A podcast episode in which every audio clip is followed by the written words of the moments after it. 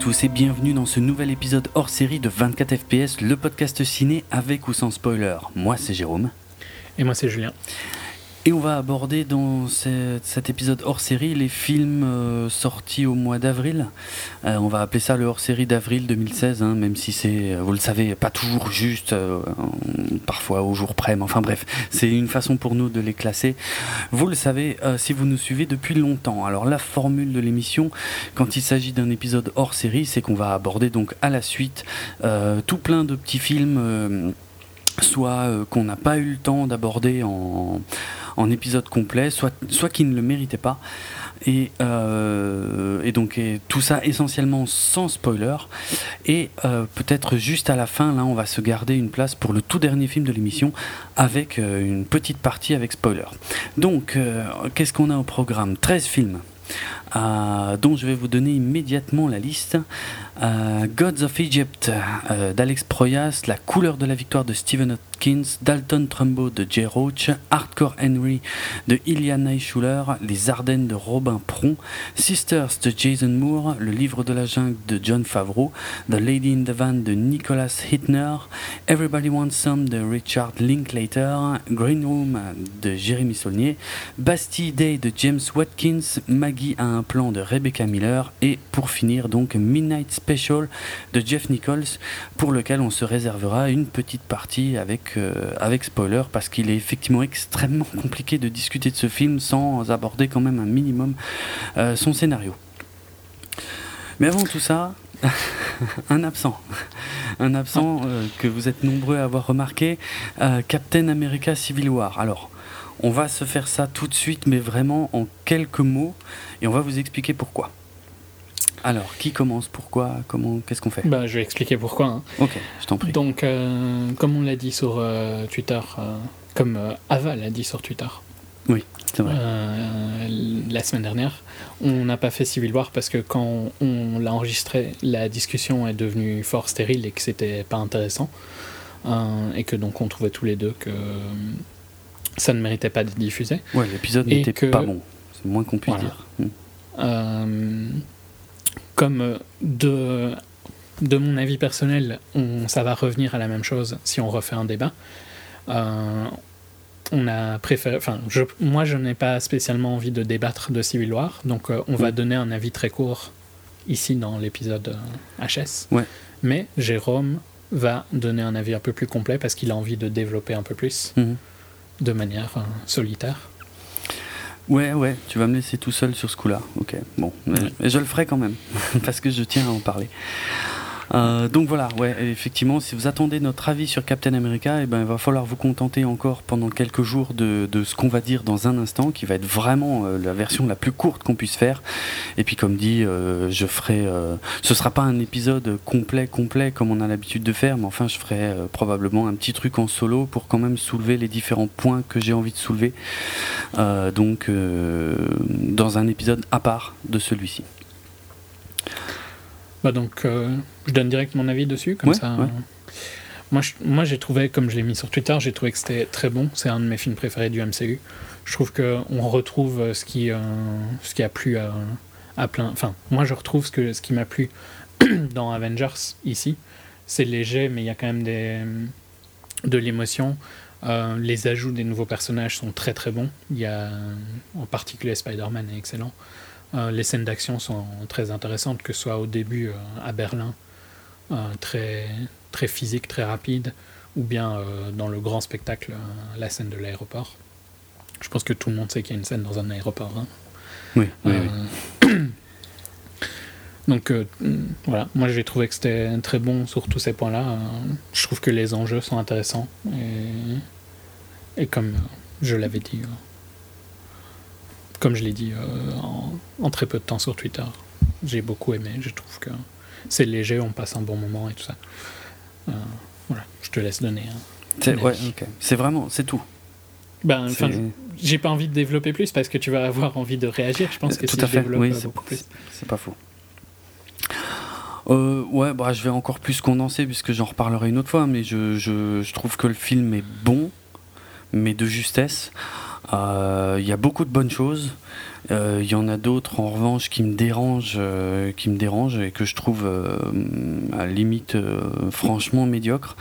Donc c'est un film assez inégal, un, un, début de phase 3 qui ne me redonne pas totalement espoir dans le Marvel Cinematic Universe. Là, je, dis ça par rapport à ce que je disais l'année dernière, hein, euh, où je commence à être un peu lassé du Marvel Cinematic Universe. Et eh ben, je n'ai pour l'instant pas de raison de, de changer d'avis là-dessus, même si euh, je, je, conseille largement euh, Captain America Civil War. C'est un film très correct. Je ne réagis pas volontairement. Mais. Non, euh, le, point le plus positif, je trouve, c'est qu'on pouvait se demander ce que Tom Holland allait faire en, Spider-Man. Mhm. Et vraiment, j'ai été euh, agréablement surpris, parce que ça m'a donné envie de voir Homecoming euh, à 300%. Quoi. C'est.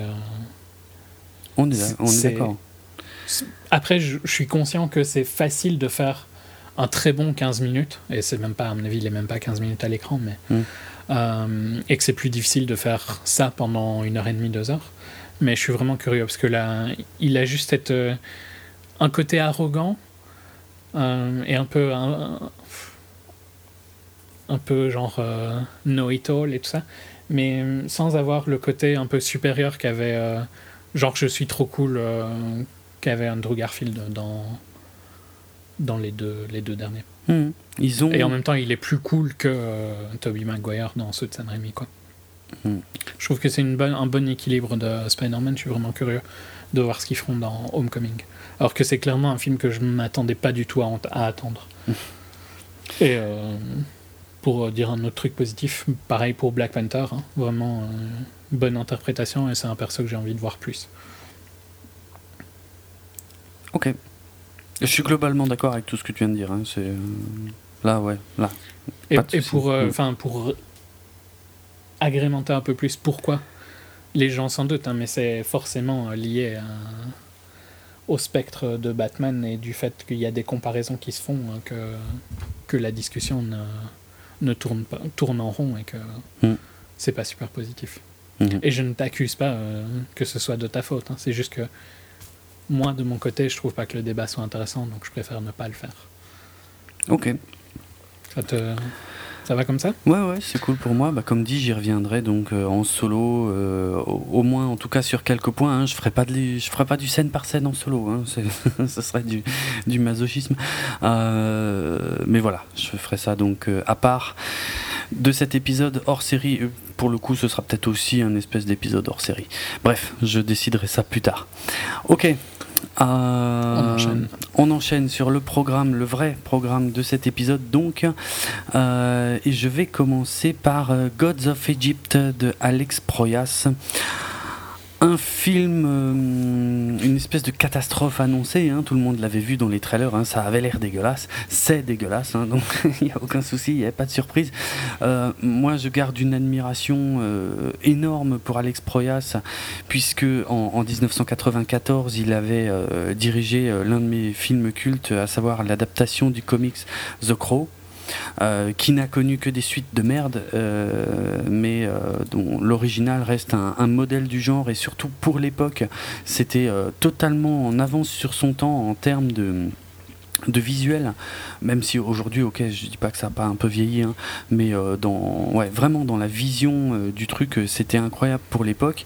Il avait aussi fait l'excellent Dark City, le très intéressant Dark City, pareil avec une vision, ouais, c'était, pour moi, c'était un réal qui avait une vraie vision, une vraie mm.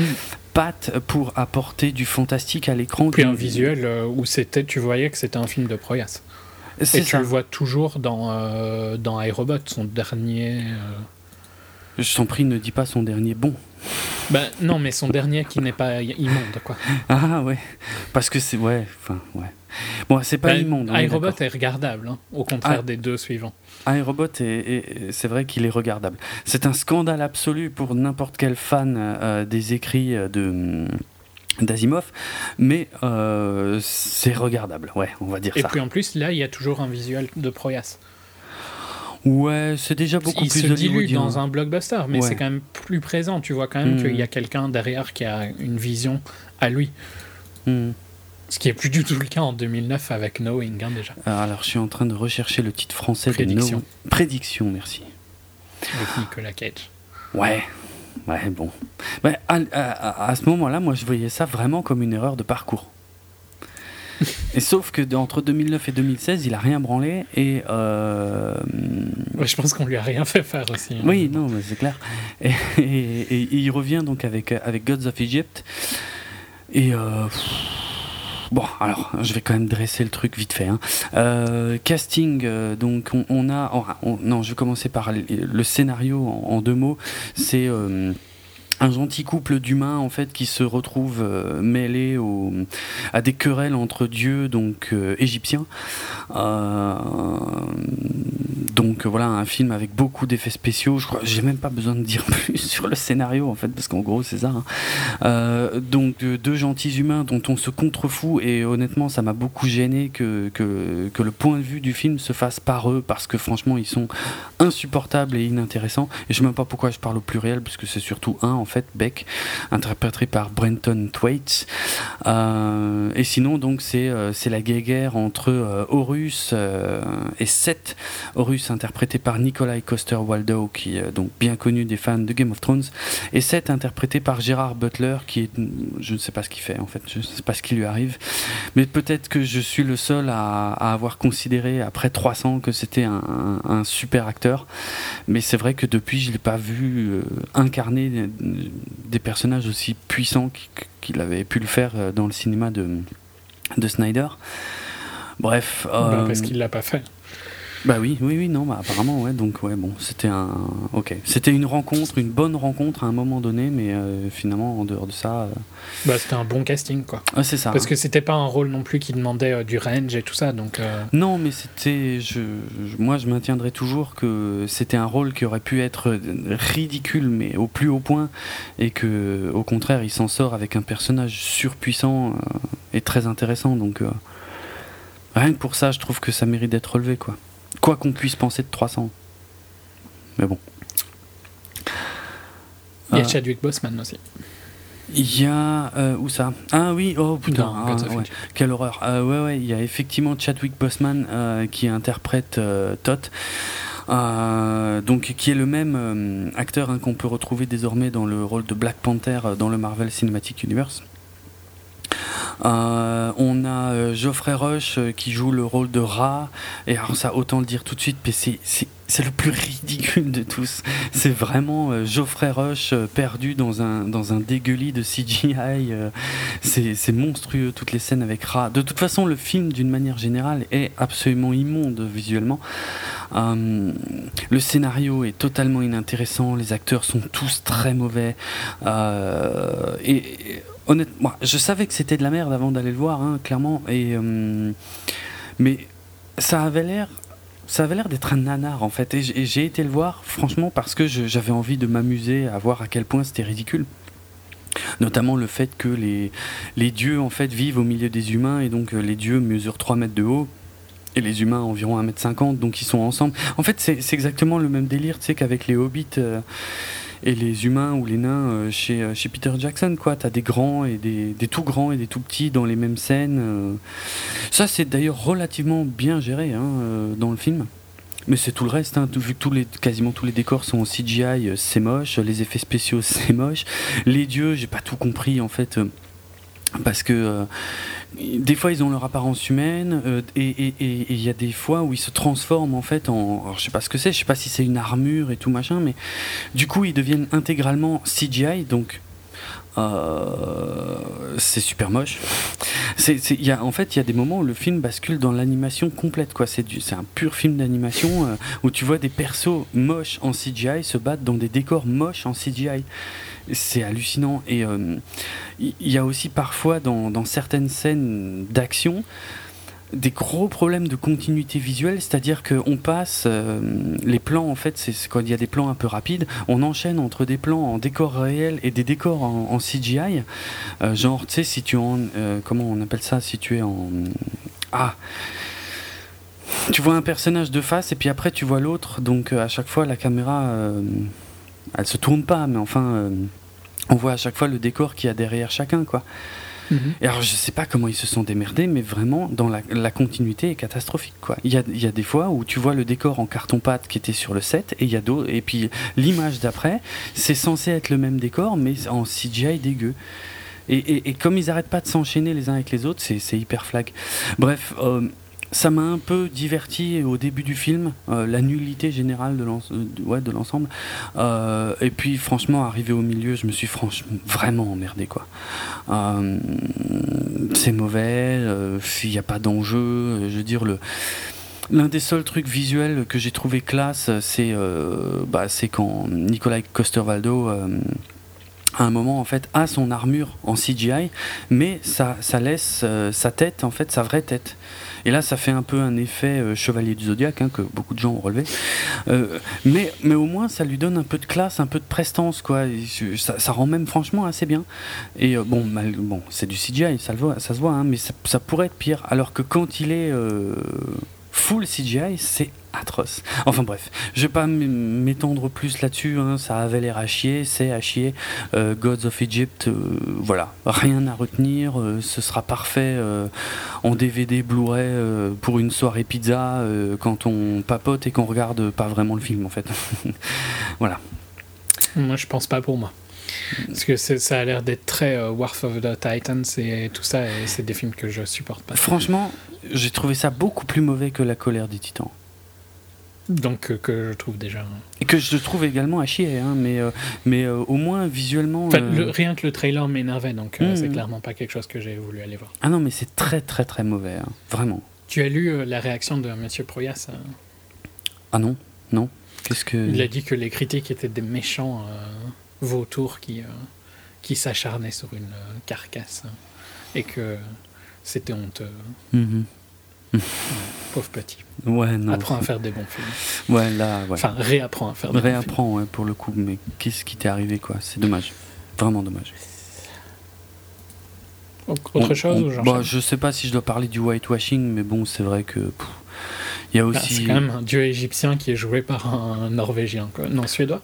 Je sais plus. Enfin, soit. Ah, Nicolas costa ouais, ouais, ouais. Mais enfin, un peu tous, hein, de toute façon. Euh, Nordique. Ouais. Voilà, beaucoup de blancs euh, dans le film, alors que ça se passe en Égypte. Je sais pas ce que je dois penser de la polémique, dans le sens où là, pour moi, euh, c'est de la fantaisie pure. Je. La polémique posait plus de problèmes dans le film de je ne sais plus qui. Oui, Exodus. Exodus. Dans le sens où là, c'était quand même un film. Bon, ici aussi, hein, c'est quand même un gros budget, 140 millions, tout ça, mais. Ouais, mais Exodus. Depuis le début, c'est tout le monde sait que c'est un film qui va planter. Ça, c'est clair. Exodus, Gods and Kings, en fait, la, la, grosse différence euh, de Ridley Scott, donc, euh, c'était que c'était un film qui se voulait euh, réaliste, une approche réaliste, en fait. Alors qu'ici, on est, ouais, on est dans la fantaisie pure, quoi. Ça se passerait dans un monde qui n'existe pas, il n'y aurait pas de bah, différence. Une, une, réalité alternative dans tous les cas. C'est vendu comme ça. Donc, ouais. Bon. Après, c'est vrai qu'ils pourraient faire des efforts, mais, mais sur une merde comme ça, franchement, je sais pas. Ça me choque moins, en fait. C'est ben, c'est pas non plus comme si ça, ils avaient casté des A-listers. Euh, enfin, non. ça change pas grand-chose. Non. C'est mauvais de A à Z. Oui. Euh, bon, j'enchaîne. Mm-hmm. Mm, sur euh, Race, un biopic sur Jesse Owens de Stephen Hopkins. Donc euh, La couleur de la victoire en VF, un film qui sortira en France euh, fin juillet 2016. Donc, euh, comme, j'ai dit, un biopic sur le coureur afro-américain Jesse Owens qui avait gagné aux Jeux Olympiques de Berlin quatre médailles d'or. Donc, aux 100 mètres, aux 100 mètres haies, au relais et euh, au saut en longueur. Euh, et donc ça retrace ben, ses débuts euh, et puis les, les enjeux des Jeux olympiques de Berlin qui étaient juste au moment de la montée en puissance d'Hitler, du mm. Troisième Reich et tout ça. Il y a d'ailleurs... pardon. Il y a une présence assez importante de Goebbels dans le film du fait qu'il y a des décisions sur est-ce que les Américains devraient aller à ces Jeux Olympiques-là et tout ça. Comme il y avait eu à l'époque, mais tout ça est assez mal retranscrit dans le film. Goebbels, par exemple, il est vraiment pathétique. Euh, on peut détester, euh, enfin c'est facile de détester quelqu'un comme lui, mhm. mais ça n'empêche que c'était quelqu'un d'intelligent. Et là, il est vraiment interprété comme un, comme un débile rageux euh, sans ah aucune réflexion. C'est clairement pas le cas de.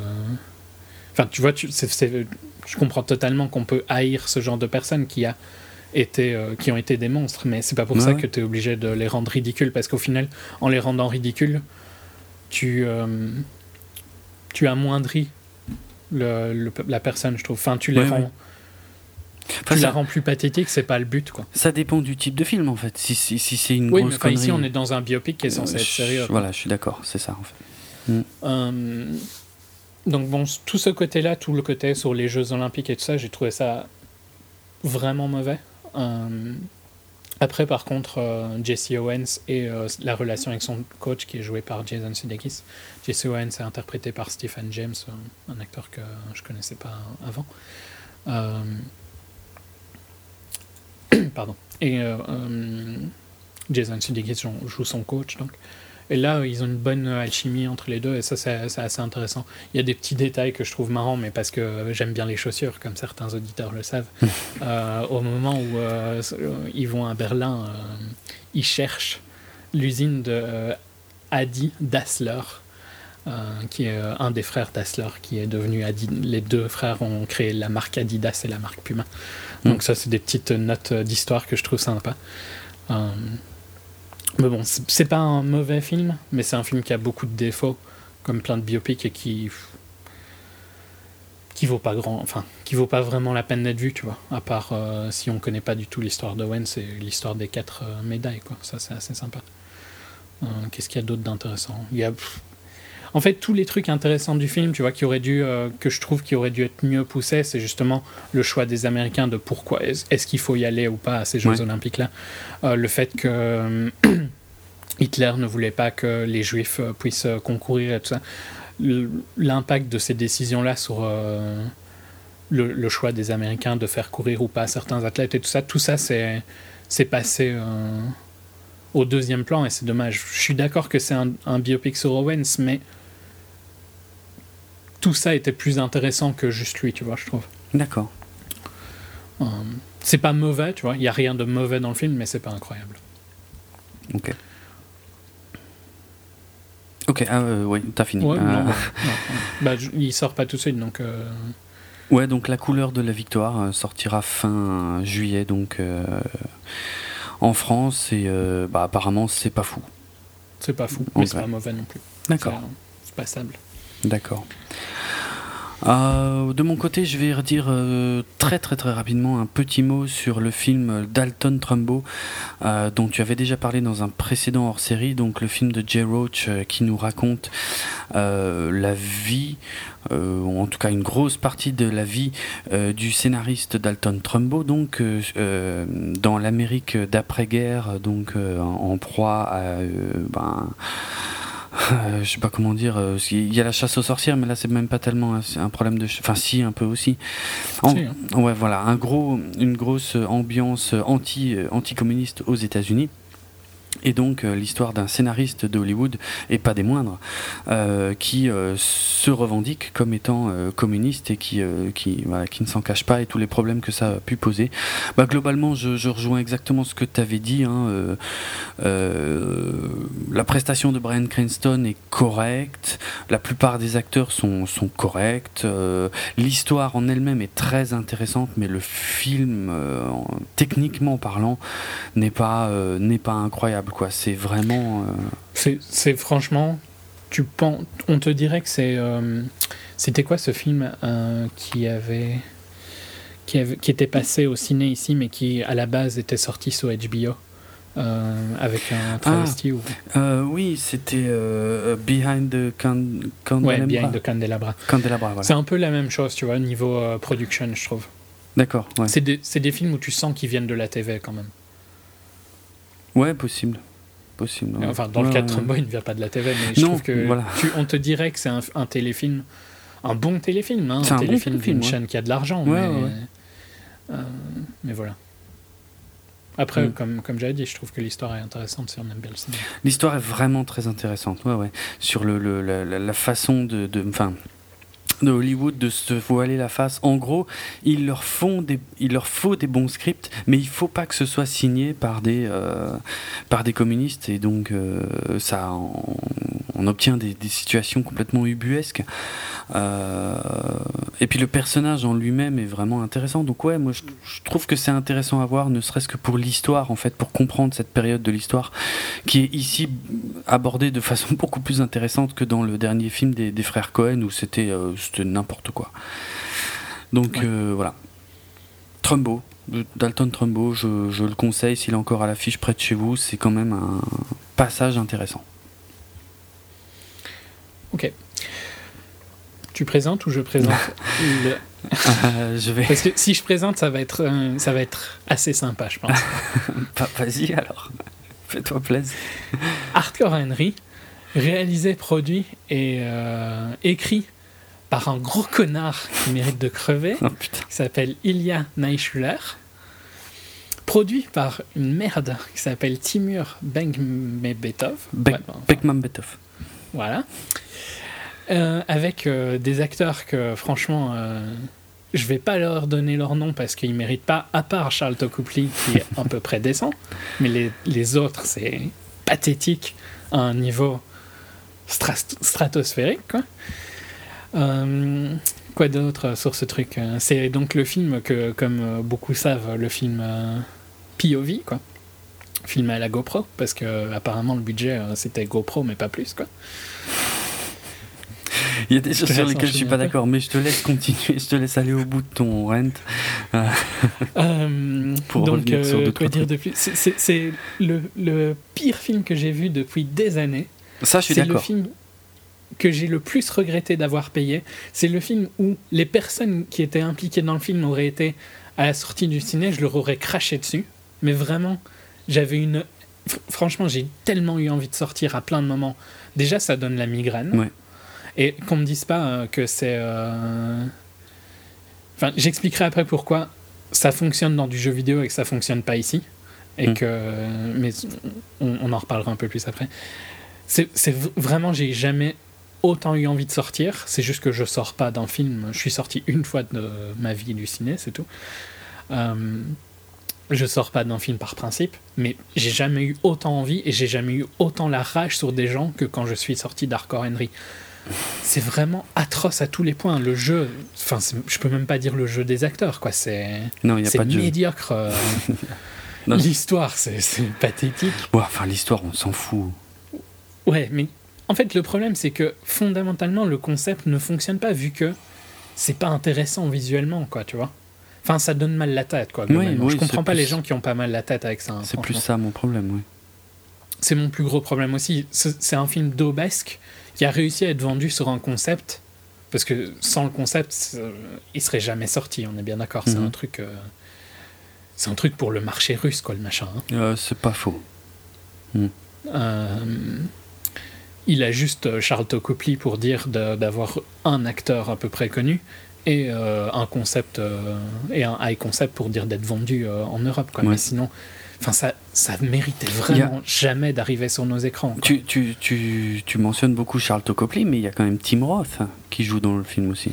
C'est vrai, il y a Tim Roth. Bah, c'est pas vraiment le même profil d'acteur. Hein. C'est presque plus grave en ce qui concerne Mais Tocopli est plus présent, je trouve. Ah oui, ça c'est clair. Oui, oui, c'est pour ça, je pense que. Tim Roth, c'est deux, trois scènes, quoi. Mm. Euh, non, vas-y, je te laisse un peu. J'ai encore plein de trucs à dire. Hein. J'ai vraiment encore des trucs à critiquer, mais je te laisse dire ton avis. Bon, je vais juste refaire un peu le truc euh, dans l'ordre. Donc, le réalisateur, en fait, euh, Iliana Ischuler, était connu en fait pour avoir réalisé quelques clips de cette manière, clips que j'avais vus à l'époque et que je trouvais que, que, je trouvais super super sympa en clip, franchement, parce que. Mais pour 5 minutes, je suis d'accord. Ouais, ouais. Ah ouais, non, mais ouais, ouais. Pour 5 minutes, ça, ça marche quoi. Puis sur ton écran d'ordinateur et tout, c'est super cool quoi. Tu regardes ça, ça dure 5 minutes, c'est complètement barge. Donc on est en vue à la première personne hein, et on a un personnage qui, qui saute, qui court, qui se bat, qui fait des trucs hallucinants, qui passe dans des endroits et tout ça dans une apparence de plan séquence qui n'est évidemment pas le cas, euh, qui, est, euh, qui est vraiment intéressant. Euh, donc c'est avec ça qu'il s'est fait remarquer. Et qui s'est fait donc produire par Timur Beckman-Betov. Alors quand même un tout petit mot sur lui, Timur Beckman-Betov, parce qu'il a fait un film que j'adore, qui est euh, Wanted en 2008.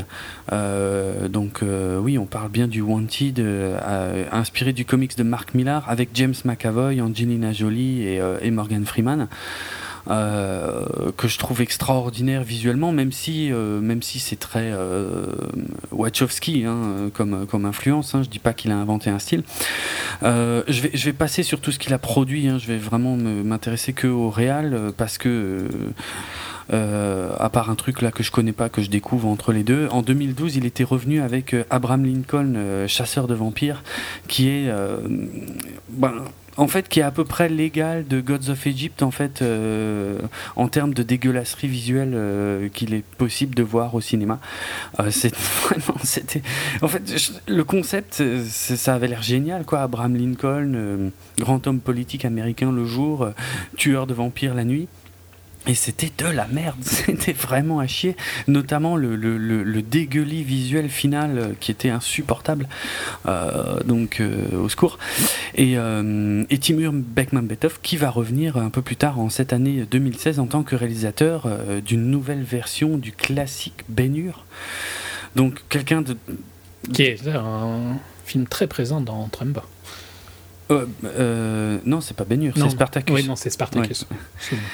Euh, donc ouais, quelqu'un d'étrange, euh, Beckman Betoff en fait. Euh, ouais, ouais. Sinon, il a fait deux, deux films d'horreur en, tant que producteur qui mhm.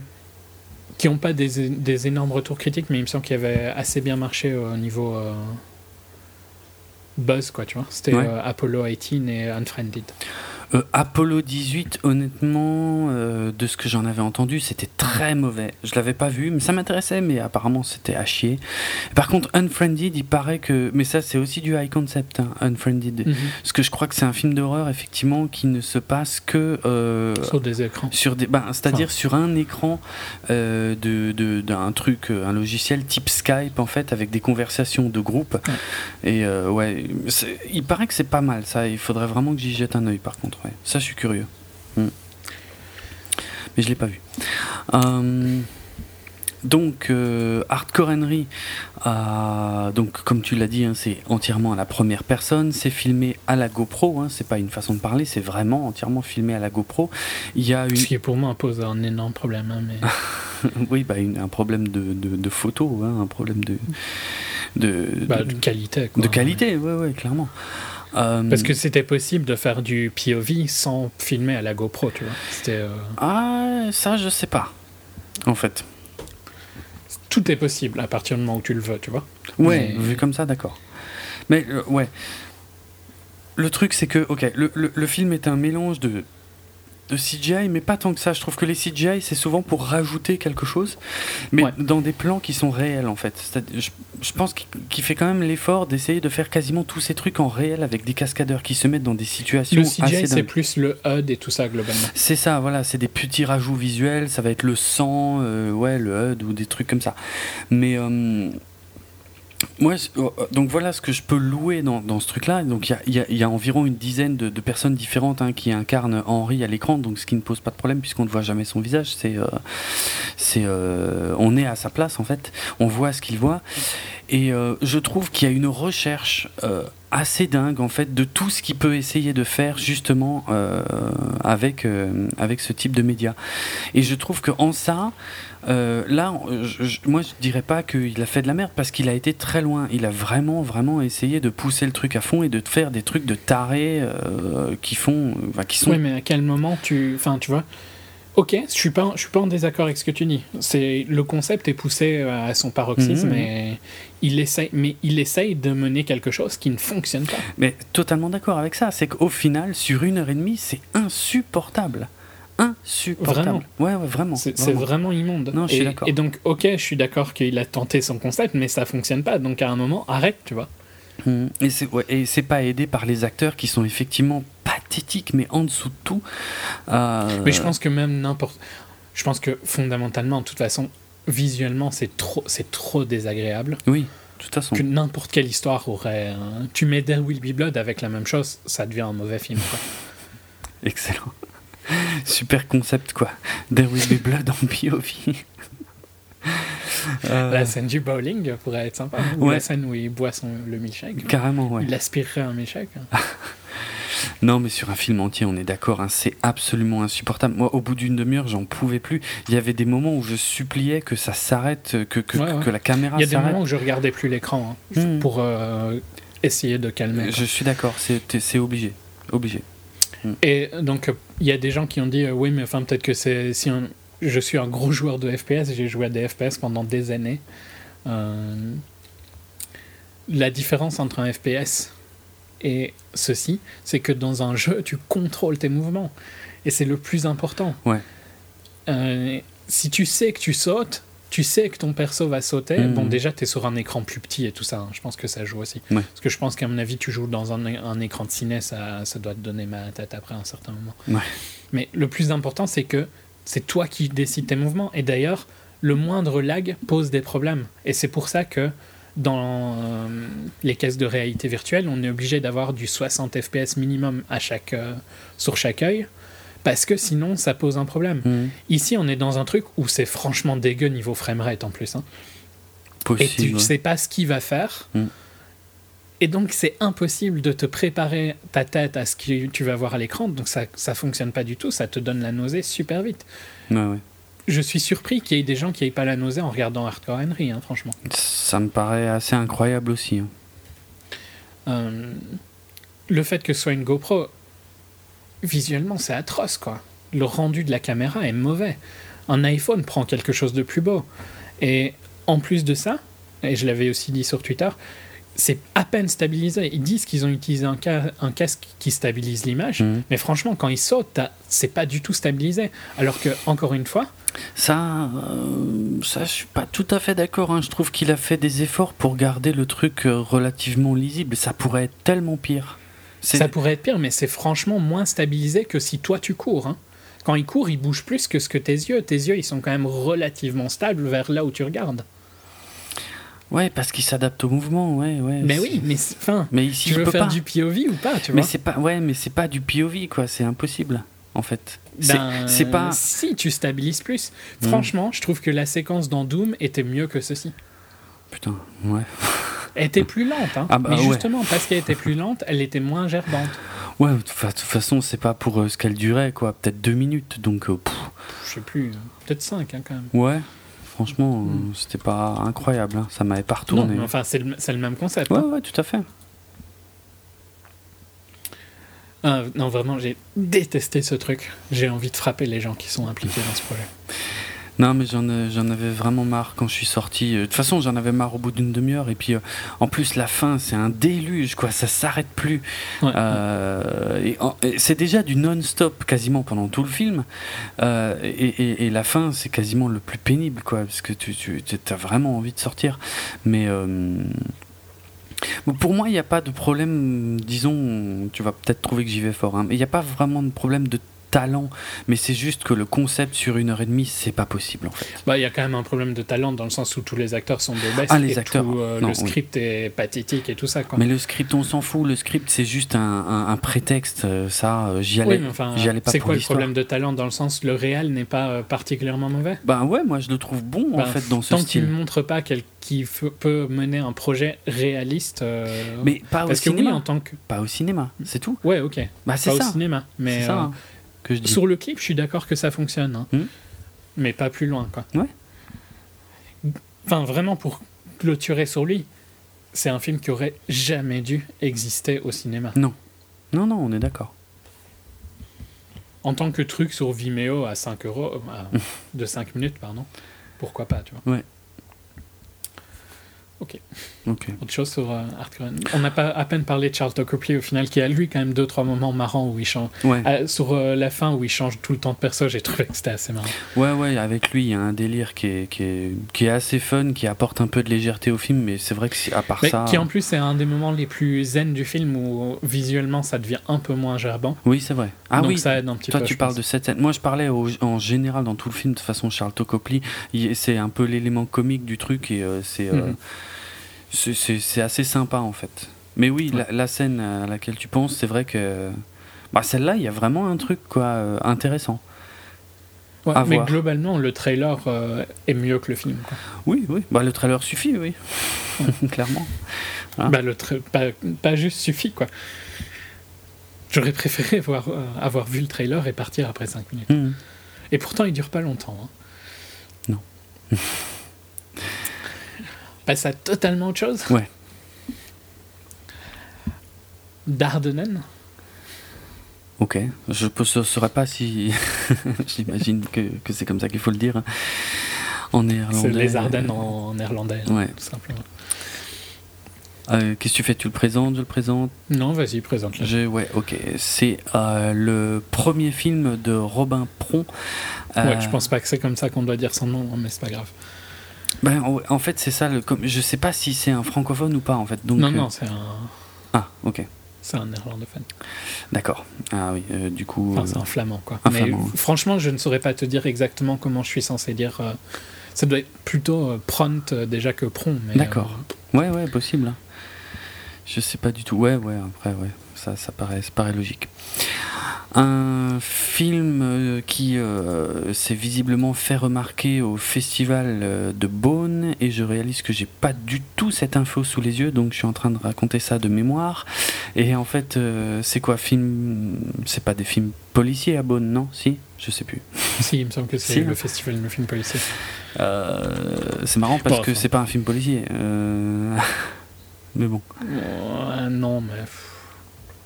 Non, mais enfin, ça peut, ça peut s'apparenter quand même. Ouais. Oui, c'est le festival du film policier à Bonn. C'est bien ça, oui. D'accord. Alors je sais plus, euh, voilà, j'ai très très très mal préparé, euh, du, je me rends compte maintenant, mais je sais plus s'il a été primé ou pas, je crois. Mais bref, il s'est fait remarquer là-bas. Je te laisse à la limite chercher ça pendant que je présente le film. Et euh, donc c'est l'histoire de deux frères, deux frères malfaiteurs, on pourrait dire, en tout cas au tout tout tout début, puisqu'on commence en fait par un braquage qui tourne mal et en fait l'un des deux frères se fait choper, pas l'autre. Et donc l'un des deux frères va partir en prison pour, euh, pour quelques années, et pas l'autre. Et en fait, euh, la copine de celui qui est parti en prison, et eh ben pendant les années où il est en prison, et euh, eh ben va se mettre en couple avec l'autre, avec son frère. Et puis en fait, le film démarre vraiment donc lorsque celui qui était en prison sort de prison. Et, euh, et on sent que bah, celui qui n'était pas en prison a changé, euh, il est rentré dans le rang, c'est devenu quelqu'un de correct, euh, qui essaie de plus trop faire de bêtises. Et par contre, son frère qui était en prison, lui, est resté quelqu'un d'assez instable, violent. et il a peur notamment de lui avouer que, que bah, qu'il sort avec son, son ex. Quoi. Mm. Ça, c'est le point de départ. Hein. Le film, euh, après, part sur un peu d'autres choses, mais qui, de toute façon, tout découle un peu de ça. Euh, puisque, comme on l'a dit, c'est plutôt un polar, euh, voire un thriller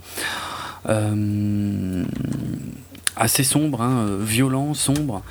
Et euh, bah, pour faire court, moi j'ai vraiment beaucoup aimé euh, parce que j'ai trouvé que c'est bah, très bien filmé, très bien mis en scène. Les acteurs, je crois à leur personnage. J'ai beaucoup apprécié les couleurs et la, la noirceur du truc. moi, ça fait c'est des choses qui me parlent, enfin que, que j'aime bien quand c'est bien géré. Et là, j'ai trouvé que c'était le cas. Donc les Ardennes, euh, voilà, je, dis pas que c'est un grand film, je dis pas que c'est une merveille, mais euh, ça m'a bien, euh, ça m'a bien scotché pendant pendant une heure et demie et tout ce que je voulais. donc ici c'est un film que pour, pour être franc en fait quand j'ai vu que tu l'as mis dans la liste, je mmh. l'ai vu il y a très longtemps quand il est sorti ici. Et ah je pense que j'en avais jamais parlé parce que c'était c'était passé un peu. Enfin, tu vois, les films euh, belges, à part s'ils me marquent vraiment comme Belgica, hmm. je vais pas forcément en parler parce que ça reste surtout néerlandais, quoi. Hmm. Parce que belge francophone, il y a une chance que vous les voyez, mais belge néerlandais. Euh, c'est plus rare. C'est quand même plus rare, hein, euh, à part Félix maintenant, hein, hmm. ou des gens comme ça.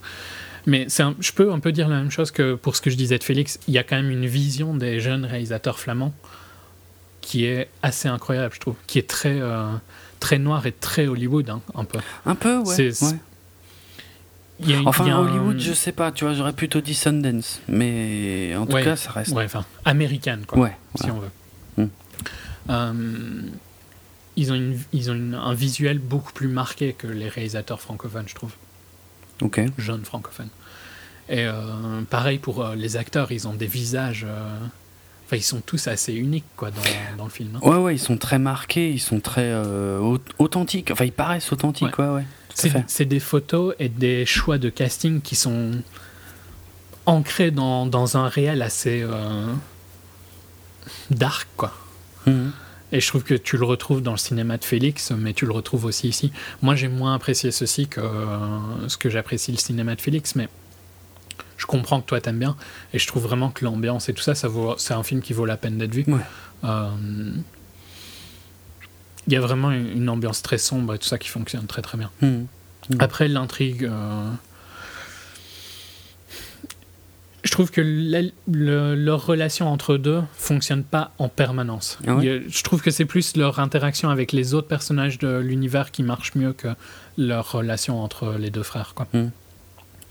Mais euh, ouais, ce que je retrouve vraiment bien, ce que j'aime vraiment bien dans le film, c'est euh, c'est comme toi, c'est la photo, euh, le, le, côté sombre et tout ça. Il était en, en compétition au Festival de Beaune, mais j'ai pas trouvé s'il avait gagné parce que le site du Festival de Beaune ne veut pas s'ouvrir dans Google. Ouais, c'est pas, pas grave, j'aurais dû faire la recherche avant, c'est de ma faute. Tant pis, mais en tout cas, il s'est fait remarquer là-bas et je comprends pourquoi. Je, trouve qu'il y a quelque chose d'intéressant à voir et à vivre pendant une heure et demie. Quoi. C'est pas un film fandard, hein, loin pas. Non, bah, il a été comparé un peu à Iena. Et il me semble que tu avais beaucoup. Ah, j'avais adoré Iena. C'était d'une noirceur incroyable l'année dernière. Ouais, ouais. C'est l'approche est différente, mais euh, mais ouais, j'aime bien ce style, ouais. Bon, beaucoup plus léger. Hmm. Moi, quand j'ai envie de voir des trucs moyens, je vais pas voir des trucs comme Gods of Egypt où je suis sûr que je vais m'énerver. je vais voir des trucs comme Sisters de Tina Fey. Euh, non, c'est pas un film de Tina produit par Tina Fey euh, et écrit par euh, non pas écrit par elle d'ailleurs. Euh, réalisé par Jason Moore mais avec Tina Fey et Amy Poehler. Et écrit en fait par Paul Appel qui écrit pour le Saturday Night Live quand même Ouais, mais ça c'est positif et négatif en même temps. Mm, bah, je sais, c'est pour ça que j'en parle. Ça fait partie du contexte du film quand même, quoi. Euh, bah, elle, a elle, a écrit des trucs pour euh, This is 40, pour Bridesmaid et tout ça. Mm. Avec euh, Judd Apatow. Euh, bah, moi j'ai été voir juste parce que j'adore le duo de Tina Fey et Amy Poehler, je les trouve excellentes. Il y a deux acteurs que j'aime bien dans, dans, le film. Il y a Maya Rudolph. Il y a John Cena qui est super marrant comme, euh, comme souvent dans des petits rôles de comédie. Moi, je mm. le trouvais super fun dans Trainwreck. Je ne trouvais plus le nom. Euh, bah ici c'est pareil, c'est un petit rôle. Bah, c'est une comédie euh, américaine moyenne, mais voilà, tu vois, toi tu, je pense que j'ai passé un meilleur moment en regardant Sisters que je savais allait être moyen que toi en regardant Gods of Egypt. Ouais, parce que je me suis pas énervé sur des CGI pourris et tout ça. Mais je m'énervais pas en fait, je m'emmerdais juste, mais vraiment quoi, totalement c'est pas c'est pas top mais c'est pas atroce non plus. C'est clairement le genre c'est le film parfait pour euh, Netflix un dimanche après-midi quoi mm. euh, sinon pour pitcher vite fait l'histoire mais c'est deux sœurs qui qui découvrent que leurs parents veulent euh, vendre leur maison d'enfance et donc décident de faire une, dernière soirée dans la, dans la maison, euh, leur maison d'enfance. Et donc, euh, bah, ça dérive un peu, ça part un peu en couille et tout ça. Il y a une sœur qui est un peu, il y a une sœur qui est super sérieuse et il y a une sœur qui est un peu rebelle, euh, qui a pas sa vie vraiment réglée comme il faut et tout ça. Assez classique quoi comme concept. Mm. Mais le film fonctionne uniquement parce que les actrices sont bonnes et qu'elles fonctionnent bien ensemble, tu vois mais c'est pas c'est pas une bonne comédie non plus. ok. Bon, moi j'irai pas le voir hein, parce que j'ai vu le trailer plusieurs fois au cinéma, donc en français du coup, et ça a l'air pathétique en français et je suis pas sûr que ce soit beaucoup mieux en VO donc. Euh, mais je pense que ça m'intéresse pas de base, j'aime mieux les comédies que toi, je crois. Bah, euh, euh, les comédies US actuelles, j'ai l'impression, parce que moi j'ai été un grand fan de comédies US, mais là, les comédies US de ces dernières années, euh, franchement, je me reconnais pas dedans. Hein, mais même si, tu vois, genre j'ai été voir Neighbors 2, on parlera dans un futur épisode. Mmh. T'as as vu Neighbors ou pas? Non, non. Tu vois, même si c'est mauvais, je passe pas un mauvais moment en le regardant Et Sister, c'est un peu pareil. C'est c'est pas non plus mauvais comme c'était Tête 2, tu vois, qui était pathétique. C'est pas du tout ça. Ici, c'est quand même plus fun. Ah bon. Mais je préfère une comédie moyenne qu'un film sérieux, entre guillemets, hein, moyen, quoi. C'est un peu pareil pour la TV, en final. Ouais. Ok. Je te laisse enchaîner. Sisters, ok. Euh, je vais enchaîner sur la troisième adaptation du livre de la jungle de Rudyard Kipling euh, par euh, Disney puisque euh, puisque c'est donc la troisième fois qu'ils le font. Alors c'est pas un seul bouquin de Rudyard Kipling, hein, je dis ça avant de recevoir des tweets d'insultes euh, que je n'ai pas lu, mais voilà, c'est un ensemble en fait d'œuvres qui, qui, forment le, livre de la jungle, et donc dans lequel Disney a déjà pioché euh, plusieurs fois, puisque Évidemment, euh, il y a le, dessin animé de, 1967 que tout le monde connaît avec, euh, avec ses célèbres chansons. Et euh, beaucoup moins connu le film de 1994 réalisé par Stephen Sommers avec Jason Scott Lee dans le rôle de Mowgli.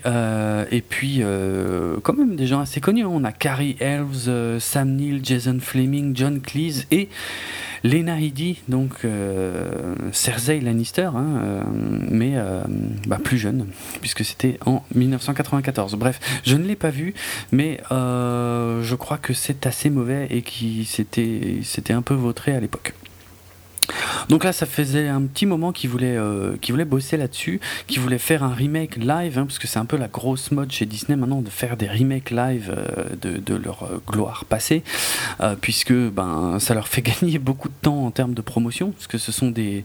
En gros, le plan, il est simple à comprendre, hein, les noms sont connus, donc les parents emmènent les enfants, les enfants connaissent pas encore, ils vont le découvrir, et les parents disent, ah bah oui, moi j'aime bien l'ancien, donc le nouveau va être bien aussi.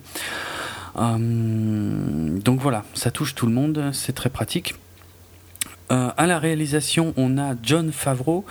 Euh, donc John Favreau qui, qui, a fait des tas de choses comme Iron Man 1 et 2, mais aussi Cowboys and Aliens qui était très mauvais et Chef plus récemment dont tu nous avais parlé. Moi beaucoup aimé Chef. Et qu'apparemment était, était très cool. Donc voilà, des, choses assez différentes, mais en tout cas, quelqu'un qui était déjà connu de chez Disney et visiblement pas grillé, puisque euh, donc il lui confie ce, projet de livre de la jungle. Pour faire simple, il n'y a qu'un seul, enfin en, vrai il y en a deux en fait, euh, véritable acteur euh, dans, le film, donc c'est le, jeune Neil Sethi qui joue Mowgli, et puis l'autre vrai acteur important, important c'est un grand mot, c'est Ritesh Rajan qui joue donc le père de Mowgli, mais qu'on voit très peu. Hein. Euh, l'histoire, en fait, globalement, euh, telle qu'elle a été euh, conçue pour ce nouveau film, en fait, ça aurait dû être un mix entre l'héritage donc du fameux film animé des années 60 et, si possible, quelques, quelques inspirations des œuvres du Kipling parce qu'il faut dire que le film des années 60 en fait n'a pas grand chose à voir avec le, les bouquins de Kipling. Euh, donc là, l'intention c'était de changer deux trois trucs et de revenir plus proche. Bon, pour être franc, euh, on reste quand même vachement plus près en fait du film des années 60 que, euh, que de ce que fait Kipling, que de ce qu'a écrit Kipling. Donc donc voilà, euh, c'est un film que je qualifierais quasiment de film d'animation. Euh, dans le sens où on a euh, en fait à part Mowgli ben, tous les décors et tous les animaux sont en image de synthèse donc du quasi full CGI à tous les niveaux avec un, un, travail très particulier sur les animaux pour que on comment dire, pour qu'ils aient l'air à la fois réalistes et euh, que l'anthropomorphisme puisse fonctionner un tout petit peu dans le sens où euh, je parle uniquement là du visage, enfin des museaux, hein, puisque ce sont des animaux qui parlent. Euh, un casting assez classe d'ailleurs euh, en ce qui concerne les voix des animaux en VO, hein, puisqu'on a Bill Murray qui double Baloo et ça c'est vraiment très très bon.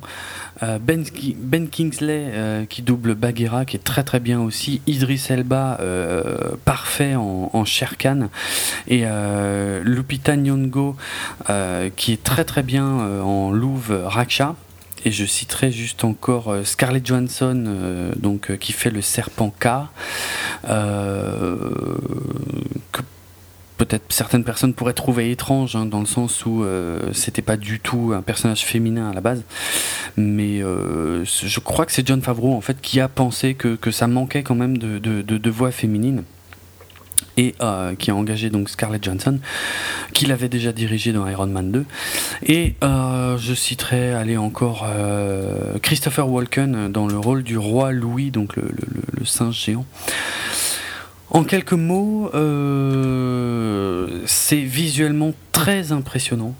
Euh, je, repense en fait à ce qu'on avait dit à l'époque de l'Odyssée de Pi euh, sur le, sur le tigre, qui était très impressionnant. Et eh ben c'est la même chose en mieux et avec des tas et des tas et des tas d'animaux différents. donc visuellement, c'est vraiment chouette, c'est vraiment riche. ça fonctionne toujours très bien. Maintenant pour être franc, j'ai trouvé que le gamin qui joue Mowgli euh, joue très mal. Après, est-ce qu'on peut vraiment lui reprocher dans le sens où il est tout seul, euh, entouré euh, probablement d'écran vert pour le tournage du film? Ben ouais, pas évident. forcément, mais après c'est le rôle du réalisateur hein, de, comment dire de, diriger ça et de faire en sorte que ça se sente pas. Or, ouais, je trouve que le gamin est pas bon, clairement. Et, euh, et d'autre part, vu qu'on connaît le scénario du film, euh, vu que je connais l'histoire, euh, j'ai pas trouvé ça franchement passionnant. J'ai trouvé que ça manquait un tout petit peu de rythme. tiens, un, un, truc un peu idiot dont j'avais un peu peur, c'est les chansons parce que l'original, enfin l'original, en tout cas la version de 67, ça chante beaucoup tout le temps et c'est quelque chose qui me qui me gonfle, pour dire les choses simplement. C'est quelque chose qui me fait vraiment chier. Donc Ici, ça chante presque pas en fait. Et ils ont eu au moins le bon goût de ne reprendre que euh, les morceaux les plus, euh, les plus emblématiques. Et je trouve, j'ai trouvé ça très très bien. Donc euh, voilà. Donc un film sympa à voir pour toute la famille. Je trouve ça très très correct, visuellement très impressionnant, mais sans plus quoi en termes de rythme et de scénario et de jeu d'acteurs au singulier. Voilà pour euh, le livre de la jungle. J'ai pas, j'ai pas grand chose de plus à dire. Je, tu as remarqué que ça avait coupé. Voilà, je sais qu'on a été coupé pendant que j'en parlais, donc tu n'as pas vraiment pu réagir, mais bon, tu. Je n'ai pas vu. Pas encore vu. Euh, donc j'irai le voir la semaine prochaine, euh, mais voilà. De toute façon, je pense que globalement même sans l'avoir vu, je vois à peu près hmm. ton avis. C'est intéressant visuellement, mais l'histoire, c'est très Disney. Quoi.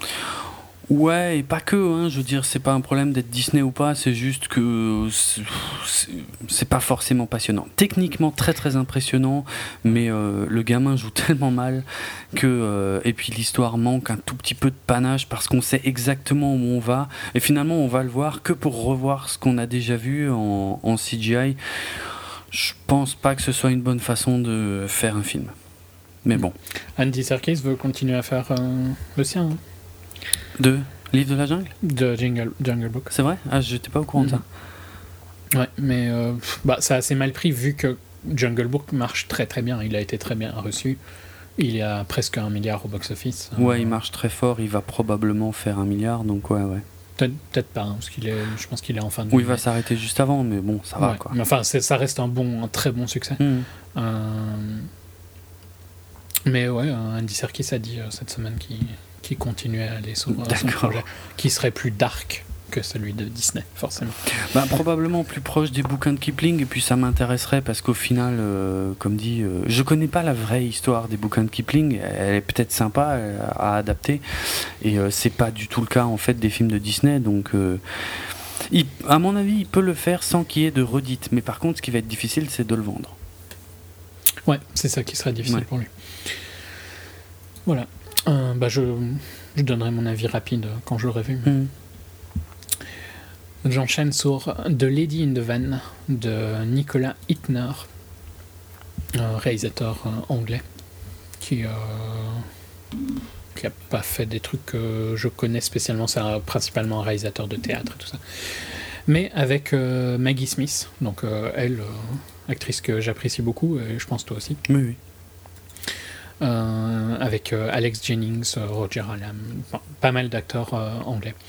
Et donc ça raconte l'histoire de, de Alan Bennett, interprété donc par Alex Jennings, qui euh, se lie d'amitié avec une, une sans-abri, euh, Miss Mary Shepard, qui est donc elle interprétée par Maggie Smith, et euh, qui, au, fil de différentes discussions, elle vient à vivre dans son allée de, de, maison, quoi. J'allais dire de parking, mais enfin, enfin dans l'allée de l'entrée de chez lui, quoi. Pendant plus de 15 ans. Et donc c'est c'est un écrivain, Alan Bennett. Euh, dans la vraie vie, hein, je veux dire, c'est un vrai, c'est une, une, histoire vraie, quoi, en fait. Mmh. Euh, et donc, euh, elle, il, il, vit, elle vit dans, dans, son, dans son parking pendant 15 ans, et alors qu'elle est très. Euh, elle n'est pas du tout facile à vivre et tout ça, comme Maggie Smith peut interpréter euh, si brillamment, hein, souvent, hein, ce genre de, de personnage un peu antipathique, mais que tu t'attaches quand même à eux parce Ouais. qu'ils ont quelque chose, quoi. Et ici, c'est totalement ça. Donc, euh, c'est cette espèce de, de couple euh, sans l'être, parce qu'elle vient jamais dans la maison et tout ça. Il n'y a jamais rien de plus que une animosité euh, liée à, à, à quand même une envie d'en prendre soin un peu chez, chez Alan Bennett. Et, puis on découvre un petit peu comment euh, elle est arrivée là. Donc, parce que c'est euh, sur 15 ans, mais c'est quand elle vient dans. quand elle commence à vivre euh, chez lui, elle est déjà dans, sa soixantaine, quoi, je dirais. Euh, 50, 60 ans. Donc elle a eu toute une vie avant, et au fil du film, on découvre ça. Et c'est vraiment très très bon. C'est typiquement ce genre de film anglais qui a une ou deux fois par an, tu vois. Avec euh, un cast plus, plus âgé. Parce qu'il n'y a pas vraiment ça dans, sur d'autres marchés, je trouve. C'est les, les Anglais les seuls qui font euh, des films peut-être un peu plus dirigés vers, euh, vers les vieilles personnes, entre guillemets. C'est pas Mhm. péjoratif, hein, mais tu vois, un film comme Exotic Marigold Hotel et tout ça, c'est clairement des films qui sont plus marketés pour, euh, pour un public plus adulte que, que pour du, 20 du 15-30 ans. Quoi. Ok. Euh, et ici, bah, c'est un peu ça. C'est une histoire super intéressante. Tous les acteurs jouent bien. Il y a vraiment, tu découvres vraiment euh, la, la vie de Mary Shepard avant qu'elle arrive là. Et j'ai pas envie de spoiler parce qu'il y a, il y a des, des, des twists intéressants. Mhm. Et euh, ça fonctionne super bien tout au long du film. Donc, euh, je sais pas s'il est toujours à l'affiche en France ou pas. Ici, il est sorti il y a un peu plus d'un mois ou deux. Excellente question, Mais- je vais te vérifier ça tout de suite, ça va Je- dépendre. Je pense pas, hein, parce que si c'est des films du mois d'avril, euh, franchement ça m'étonnerait qu'il soit encore à l'affiche puisqu'il est sorti en France. Putain, elle est où la date de sortie? Saloperie de fiche Wikipédia française, c'est vraiment de la merde. Putain. Et en attendant, je peux te dire que Les Ardennes a eu le prix 109 euh, au Ah, oui. Festival de Bonn. 109, exact, exact, ça me dit quelque chose. Tu le crois, il n'y a pas la date de sortie sur la fiche wiki? Il n'y a même pas de lien vers Allociné, mais qui a fait cette fiche wiki? Oui, je sais, c'est pas bien de critiquer les fiches wiki parce que si elles sont mal faites, eh ben c'est qu'on n'a qu'à les refaire soi-même. Voilà. Mais bon, celle-là, c'est quand même un petit peu de la merde. Euh, donc, je sais pas, en fait. Je, je sais que j'ai vu les trailers de ce film hein, euh, au ciné. Mais quand? Je me souviens plus. Enfin, si vous, pour, être, pour faire court, si vous avez l'occasion de le voir, je trouve que ça vaut la peine. Ouais. C'est léger, tout en étant intéressant, bien écrit, bien interprété. Donc, euh, à voir. Ok, attends, euh, j'y suis presque. Juste le temps que la page s'ouvre. The Lady in the Van. Ouh, c'est sorti en mars, oh nom de Dieu. Ouais, donc euh, franchement, c'est plus à l'affiche depuis longtemps. Clairement. Voilà, Ben voilà. Euh, ok. il est l'heure pour moi de retirer mon casque. Ok, ouais, je vais. euh, Je vais aborder maintenant deux films sur sur lesquels Julien ne veut pas le moindre spoiler, même si je n'ai pas l'intention de les spoiler. hein, mais- Donc, si on tweet sur ces films-là, je bloque directement. si on me tweet à moi des trucs de ces films-là, je bloque directement. Exact, exact. Non, non, mais c'est pas sympa. Mais de toute façon, c'est pas euh, des films. euh, hein, euh, c'est pas non plus Non, des c'est films. juste à deux films de réalisateurs que j'adore. Enfin, dans le cas de Linklater que j'adore, Mhm. et dans le cas de Saulnier que je suis Ça très curieux de voir ce qu'il fait. Parce Ouais. que j'avais. Oui, qui t'intéresse? Ouais, ouais, mais parce que j'avais vraiment beaucoup aimé Blue Ruin. Euh, mais euh, voilà, je te laisse euh, parler. de- Ok, c'est parti. Alors, je vais commencer donc par euh, Everybody Wants Some de Richard Linklater, dont on avait pas mal parlé l'année dernière avec, euh, son projet Boyhood, qui nous avait, euh, qui nous avait tous les deux bah, beaucoup impressionnés hein, par l'ampleur du projet et par le succès du produit final. Et donc, euh, Linklater, en fait, euh, bah, continue quelque part son histoire. C'est un peu lui qui le présente comme ça, parce qu'à la fin de Boyhood, en fait, il était question d'un jeune garçon qui allait rentrer euh, au, à la fac aux États-Unis, qui s'apprêtait à rentrer à la fac, qui, qui, faisait la connaissance de ses futurs colocs et de, de sa petite copine. Et ben, dans l'état d'esprit, Everybody Wants Some est quelque part la suite de ça, puisqu'on fait la connaissance en fait d'un certain euh, comment il s'appelle? Jake. Euh, Jake donc qui arrive à la fac en fait, qui euh, rejoint l'équipe. De, de, baseball de, de, de, sa fac. Alors pour être France, c'était. Est-ce que j'ai. Bon, je sais que c'est au Texas, mais je regardais juste s'ils disent où c'est exactement. Non, bon, bref, c'est pas important. donc. Austin. Austin, mais, comment tu sais ça? J'entends à moitié. Ah, sérieux? non, mais, mais continue. Hein, mais j'ai entendu Texas et j'ai entendu je ne sais pas. Donc je me suis dit, tiens, je vais dire Austin, ça fait juste euh, okay. le mec chiant. je te remercie en tout cas parce que je j'avais pas. Mais en fait, je pense que c'est là parce que c'est là que je pense que Linklater a grandi, hein, mais je suis pas sûr à 100%. À 100%. Ouais, ça me paraît pas impossible en fait. Mais pour être franc, pendant assez longtemps dans le film, j'avais même pas capté que c'était au Texas. Donc euh, voilà, c'est pas une info euh, hyper importante. C'est pas clé. Non. donc l'histoire. Euh, bah, vraiment en deux mots, hein. Euh, c'est bah voilà, c'est Jake qui arrive dans cette maison, qui fait la connaissance de ses colocs, qui vont donc être aussi ses, ses coéquipiers. Euh, et en fait, c'est bah, tout le film se passe 48 heures avant. Euh, c'est les dernières 48 heures avant la rentrée, en fait, le début de, de l'année scolaire. Donc, euh, il fait connaissance avec voilà tous ces gens-là. Ils vont sortir, aller rencontrer des filles. Il y a, on va faire connaissance, comme dit, de, de bah, de, personnalités très différentes dans le groupe. Il y en a des très sympas, il y en a des très cons. il y en a, euh, il y, a, un peu de tout. Donc tout ça se présente un peu comme une comédie euh, teen. Ça se passe tout au début des années 80. Ça se passe vraiment littéralement en 1980. Euh, et franchement, si ce n'est pour un passage musical euh, lié à la scène punk euh, qui elle est plutôt ancrée dans les années 80 franchement on, jurerait que le film se passe dans les années 70 donc musicalement c'est excellent. Il y a plein plein plein de musique tout le temps euh, presque non-stop. C'est super sympa. C'est une teen comédie mais sans, sans le côté ridicule slapstick que, comme ça pourrait être fait maintenant. On sent une certaine sincérité c'est on pourrait presque se dire que Linklater a grandi comme ça en fait, que, c'est vraiment des, souvenirs d'enfance qu'il nous raconte.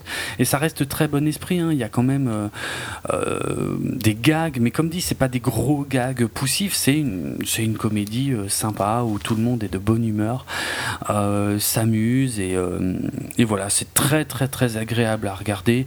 bon, c'est un film chez moi qui est sorti, qui est resté une semaine à l'affiche et qui a disparu presque aussi vite.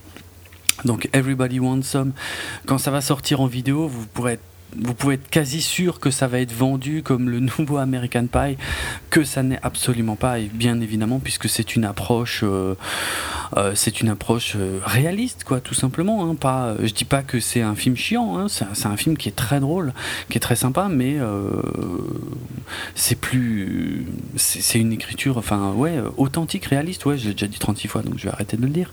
Mais voilà, c'est pas de la grosse comédie poussive, et puis c'est vraiment, vraiment top. j'ai j'ai vraiment adoré quoi.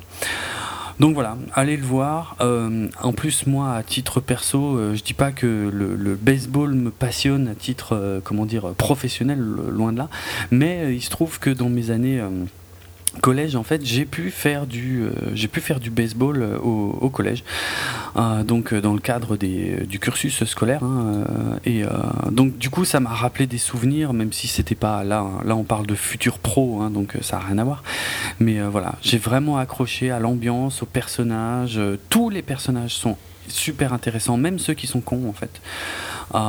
Donc très très beau travail d'écriture de Linklater. Euh, tout, c'est pas juste Jake et les autres, non, c'est en fait c'est, Jake, ok, c'est un super perso, mais tous sont, sont vraiment intéressants et tous ont une vraie personnalité, tous les acteurs sont bons, donc bref, voilà. Je vais arrêter là euh, pour Everybody Wants Some. Très bon film si on aime ce, ce type de film. Qu'on ne voit plus trop en fait euh, aujourd'hui j'ai l'impression qu'on c'est par rapport à ce qu'on disait tout à l'heure justement hein. la comédie US ne me parle plus trop parce qu'on recherche le gag euh, ultra poussif et ça me plaît de moins en moins. Ici c'est simple c'est bon enfant et c'est classe. Je vais enchaîner avec euh, Green Room de Jérémy Saulnier, dont on avait parlé l'année dernière, je crois, avec son film Blue Ruin, pour lequel il avait fait appel au financement participatif un film de vengeance un peu étrange, euh, un peu particulier, mais assez intéressant. Euh, donc là, avec Green Room, alors le, euh, comment dire, la situation du film, ça se passe de nos jours. je sais que le film est plus ou moins présenté comme un film d'horreur, chose avec laquelle je suis relativement en désaccord. L'histoire, c'est celle en fait de, jeunes, euh, donc de nos jours, euh, membres d'un groupe de punk, de, punk rock, euh, sur la côte, si je dis pas de conneries, sur la côte pacifique, hein, ouais, sur la côte ouest des, des États-Unis, puisque je crois qu'on est à, je crois qu'on est à, San Francisco au début du film. Enfin, j'ai cru que c'était San Francisco, j'en suis pas sûr à 100%. Donc voilà, euh, des jeunes gens, euh, parmi lesquels on pourra éventuellement reconnaître Anton Yelchin, qui était euh, dans, notamment dans les derniers Star Trek. Euh, évidemment. Euh, ah oui, euh, ah oui, c'est vrai qu'il était dans Terminator Salvation. Pardon, hein, je redécouvre sa fiche wiki en live. Oui, oui, c'est vrai qu'il jouait le, le, rôle du jeune Kyle Reese dans Terminator. comment s'appelait cette merde en français? Terminator Résistance ou un truc comme ça, je sais plus. Bon, bref, de toute façon, c'était pas bien. Et donc dans les, ouais, dans les derniers Star Trek, c'est le, le russe de l'équipage. Je n'ai plus son nom. Je suis en galère. Bref, c'est pas important. donc ici, c'est le leader du groupe. Et donc ouais, voilà, on, est, on, a un jeune groupe euh, euh, qui, qui, qui, tourne tous entassés dans un van, en bordel. Enfin, on a déjà un truc qui fait plaisir, c'est que même si je suis pas le plus grand connaisseur de la scène punk, euh, ça a l'air authentique en fait, ça fait plaisir. C'est on n'est pas dans les clichés. En fait, ce sont de jeunes punks. Point. En fait, c'est tout. On cherche pas à les rendre ridicules par rapport à ça. C'est euh, c'est ce qu'ils font, c'est ce qu'ils sont. Ils sont euh, apparemment ils enchaînent les, galères, enfin les plans un peu galères, les plans concerts un peu merdiques. chose encore une fois qui m'a parlé. Hein, c'est des choses qui qui me sont déjà arrivés de me retrouver dans des, dans des petits endroits où euh, tu viens jouer et puis à la fin on te dit ouais bon finalement écoutez euh, on, va pas le bar n'a pas assez tourné donc on va pas vous filer de pognon. Euh, ah bon d'accord bah, on a quand même joué mais ouais bon d'accord bah, tant pis donc voilà, c'est un peu cet état d'esprit-là, et euh, il y a quelqu'un qui va les envoyer vers un plan, euh, un plan un peu merdique, mais un plan concert euh, dans un endroit un peu isolé, en fait, un club un peu isolé, dans lequel ont tendance à se réunir des, des gens d'extrême droite, on va dire. Et euh, bon, c'est pas trop leur kiff, hein, mais euh, ça peut être aussi un peu leur public, mais c'est pas trop leur kiff. D'ailleurs, ils, s'en méfient avant d'y aller, et puis on leur dit oui, bon, il y a des mecs un peu. Euh, un peu chelou, mais enfin, ça devrait aller, quoi. Vous y allez, vous jouez, vous serez tranquille. Et puis, bah, malheureusement pour eux, une fois là-bas, ils vont assister à quelque chose qu'ils n'auraient pas dû voir. Et là, ça va se gâter parce que les néo-nazis sur place eh ben, euh, vont les séquestrer. Euh, en attendant de décider ce qu'ils vont faire d'eux, puisque, comme dit, ils ont vu quelque chose qu'ils n'auraient pas dû voir. Donc voilà, j'irai pas plus loin sur le scénar. Euh, c'est un peu, les, méchants néo-nazis contre les gentils punks on est dans un film de type euh, survival, donc hein, clairement. Euh, donc dans le casting, je vais quand même mentionner euh, Patrick Stewart, donc. évidemment très connu pour son rôle du professeur Xavier, alors que c'est loin d'être tout ce qu'il a fait. Hein. Mais c'est le professeur Xavier ou le capitaine Jean-Luc Picard dans Star Trek, donc qui ici joue le leader des, des néo-nazis. bon, je, comment, qu'est-ce que je pourrais dire sur le film? Vraiment deux, trois petites anecdotes en fait. D'une part, musicalement, c'est encore une fois très authentique et très référencé.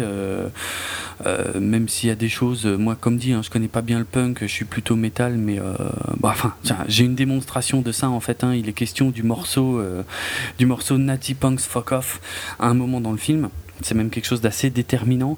Et moi, j'étais tout content. Je me disais, ah putain, excellent. Ils ont, il, est question du morceau Nazi Punks euh, Fuck Off de Napalm Death. Alors que, évidemment, hein, euh, tous les punks euh, me sauteront dessus et me diront, mais non, espèce d'idiot, c'est évidemment un titre des. Le titre même culte des. Enfin, un des titres cultes des Dead Kennedys que je connais bien aussi pourtant, mais bon, bref, j'avais zappé. Euh, donc là, je suis en train de parler de choses qui vont parler à quasiment personne. Je vais peut-être arrêter avec ça. Mais bref, euh, voilà, musicalement, en tout cas, c'est très correct.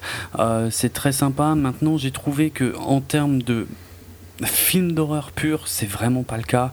C'est un survival, ouais. c'est largement supportable je dirais, par le grand public. Hein. On n'a pas des déchaînements de violence complètement fous. Bon, il y a des trucs, attention, il y a des trucs un peu hard quand même, hein, par moment. Mais euh, on sent un peu comme dans Blue Ruin, en fait, que euh, c'est pas un cinéaste, en fait, qui cherche euh, du crescendo de violence dans ses films. En fait, il raconte avant tout une histoire et des personnages. Et quelque part, ça m'a un tout petit peu dérangé, c'est-à-dire que au lieu d'avoir une tension en fait qui augmente de plus en plus, j'ai trouvé que dans Green Room, euh, la tension euh, descend redescend en fait assez rapidement. Euh, le film n'est pas mauvais, hein. le film est, reste sympa dans l'ensemble, mais c'est pas euh, c'est pas un thriller incroyable euh, où on, se demande ce qui va se passer. Enfin, si on se demande ce qui va se passer, mais mais en tout cas, on n'est on n'est pas du tout dans un crescendo de violence. En fait, Jérémy Saulnier préfère partir sur une autre approche, régler peut-être un peu trop rapidement, à mon goût, certaines situations qui auraient mérité je pense, d'être un peu plus construite et d'être un peu plus euh, étalée. Euh, et, du coup, après, parfois, euh, il va passer un peu plus de temps, notamment à la fin du film, sur des choses qui paraissent un peu plus superflues, en fait avec des comportements sur lesquels on pourrait se poser vraiment des questions en termes de réalisme. Donc voilà, j'ai trouvé le film sympa. Euh, tiens, je mentionnerai aussi que l'affiche, en fait, où on peut voir un, personnage euh, un peu à contre-jour, euh, un peu plié sur lui-même, avec une machette à la main, en fait. alors l'affiche française est pas du tout la même, malheureusement, donc ça vous parlera pas si vous faites pas une recherche sur Google, mais l'affiche originale, en fait, fait référence à la pochette bien connue hein, de l'album London Calling des Clash puisque le personnage est à peu près dans la même position, sauf qu'ici, bah, il a une machette et pas euh, une guitare ou une basse, je sais plus, à la main.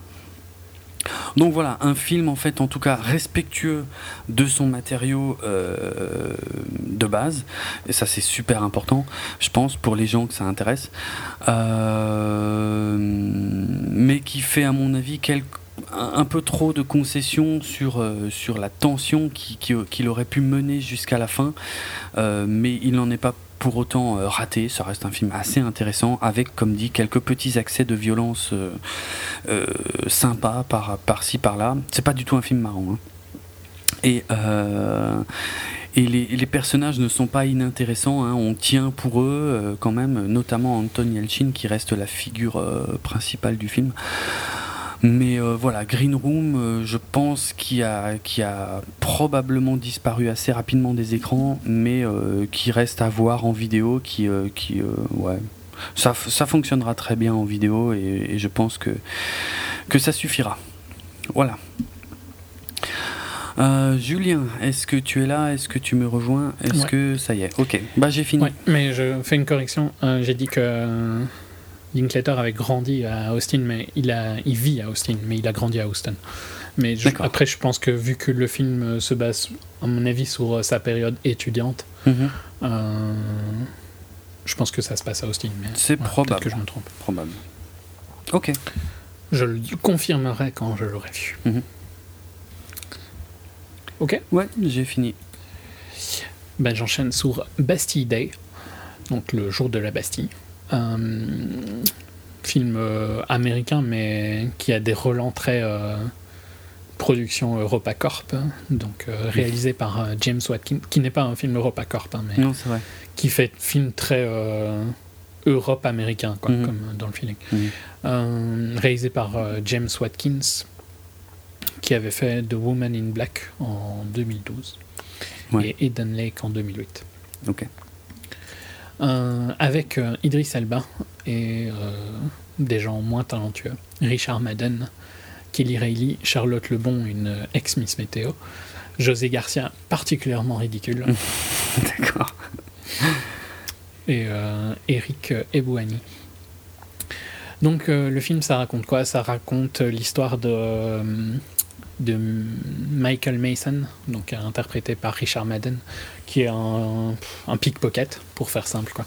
Un pickpocket un peu plus doué que le pickpocket moyen, on va dire. Il, il, hmm. a des idées un peu plus complexes, tu vois. Il fait du pickpocket, mais de high concept. D'accord. Euh, le début du, euh, une des scènes du début du film, c'est euh, Charlotte, non, non, je pense pas que c'est Charlotte Lebon pour le coup. Enfin, c'est une fille qui descend les marches d'une place connue à Paris que je ne saurais plus renommer, euh, topless, et pendant que tout le monde regarde euh, la jolie jeune fille descendre les marches, il euh, vole tous les gens autour. D'accord. C'est l'idée de la distraction permet Totalement. beaucoup de choses. et donc, il se, ce, jeune, ce jeune pickpocket, mais très gentil hein, en dehors d'être un pickpocket, Euh, décide de voler un sac, et euh, sauf que pas de chance, dans ce sac, il y avait justement une bombe. Et euh, il jette le sac dans une poubelle quand il a pris le portefeuille. Mhm. Et donc, évidemment, bah, les gens pensent que c'est lui qui est le terroriste. Et il se fait, alors, il est recherché par Monsieur Badass, Idris Elba, agent de la CIA, mais très rebelle comme agent de la CIA. Euh, genre, on ne suit aucune euh, procédure et tout ah ça. D'accord. C'est ce genre-là, genre. Hmm. Ça, se passe à euh, Paris, tout ça? Oui, oui, ça se passe à Paris. Mais il n'y a personne qui parle français, hein, globalement. Ah bon Il y, y, a un espèce de petit plot sur le fait que, à la base, la fille à qui il vole le sac était censée mettre ça au QG du FN, parce hmm. que c'était censé être un truc révolutionnaire et tout ça, ah mais après il y a toute une autre histoire complètement foireuse. Euh, sur le fait qu'au final, euh, c'était pas ça le but euh, de la bombe. Enfin, soit, je vais pas spoiler, tu vois, même si franchement, c'est un film pourri où l'histoire n'a aucune importance. Mhm. Mais bon, pour si jamais quelqu'un voulait le voir, par principe, je ne vais pas spoiler les enjeux du film. Euh, et donc on suit Idris Elba et le jeune pickpocket euh, gentil qui au final arrive à convaincre Idris que mais non, euh, moi je voulais pas faire sauter des gens, tout ça. je suis innocent et ils font équipe pour découvrir les vrais méchants de l'histoire. Et voilà de quoi parle Bastille qui sort le jour avant le jour de la Bastille chez vous. Ouais, en France il sortira le 13 juillet, forcément donc proche du 14 juillet. Qu'il ne faut pas aller voir. D'accord. non, enfin, c'est vraiment c'est un très mauvais film d'action. C'est un très mauvais Taken 2. Ah ouais, oh putain. Bravo quoi. non, et encore Taken 2, il y a un peu plus de plot. Waouh. Enfin, tu vois, je sais pas c'est quoi ce genre de film? Parce que j'ai l'impression qu'il y a un peu plus une idée dans. Il y a un peu plus un concept dans un truc comme Taken ou le transporteur et tout ça. Mm. Mais c'est vraiment le même style de feeling, tu vois. Ouais, ça a l'air. Et... c'est très mauvais. Depuis tout à l'heure, je me demandais en fait euh, pourquoi le visage de Richard Madden me disait quelque chose. C'est parce qu'en fait, il incarnait euh, Rob Stark dans euh, Game of Thrones, que sa bouille ne m'était pas inconnue. Ouais. bah, il n'est pas très bon, hein, mais. D'accord. Bon, j'irai pas le voir donc hein, quand il sortira. Non, bah Idris par contre est sympa, mais voilà, il fait du de l'Idris Elba bourrin quoi. Hmm ça passe. C'est le seul point à peu près positif du film. Ok. M'enchaîne Ouais. Tu veux pitcher vu que c'est toi qui vas avoir des comédies romantiques Je euh, peux. Ultra hipster. Attends, attends, attends, attends. Donc, euh, Maggie a un plan, film de Rebecca Miller. Euh... Réalisatrice hipster. Hein. Tu me l'apprends. Euh, non, mais c'est vrai, hein, là je déconne pas. que j'ai clairement été voir par erreur. Mais, mais je promets que c'est vrai et je pense qu'on me croira pas. Mais euh, voilà, je voyais les trailers en fait au ciné. Donc c'est en gros c'est l'histoire euh, de Maggie interprétée par Greta Gerwig. tu sais qui est son mari par contre à Rebecca Miller? Non. Un des meilleurs acteurs de tous les temps. C'est-à-dire? J'ai cité le film tout, un de ses films ah, tout à l'heure. Oui. Ah, ah bon, tiens. Ah ouais. Rebecca Miller, Day Lewis. Day Lewis. D'accord. Ok. Moi, j'ignorais tout de ces gens, hein, franchement. Aussi bien Rebecca Miller que l'actrice principale Greta Gerwig, euh, jamais entendu parler. Et aussi actrice star. Ok, apparemment. Donc je connaissais en revanche euh, Ethan Hawke, évidemment Bill Hader, euh, Julianne Moore et un petit peu Maya Rudolph. et donc l'histoire, c'est l'histoire de Maggie, en fait, célibataire endurcie, qui décide un jour d'avoir un enfant.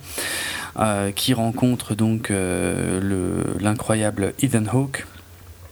Et, euh, et, je sais même pas si je dois aller plus loin parce que en fait ça. Non, parce que déjà je trouve presque c'est un peu presque trop loin. Mais, ouais, mais le problème c'est que le trailer raconte tout le film en fait.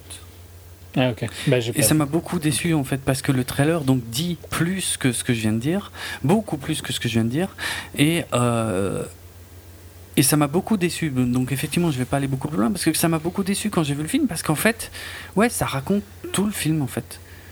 Or, euh, moi, j'attendais autre chose. En fait, je, pensais que ce qui était dans le trailer était vraiment un point de départ, alors que c'est, ouais, littéralement tout le film en fait. Le, fameux plan Maggie a un plan, le plan de Maggie.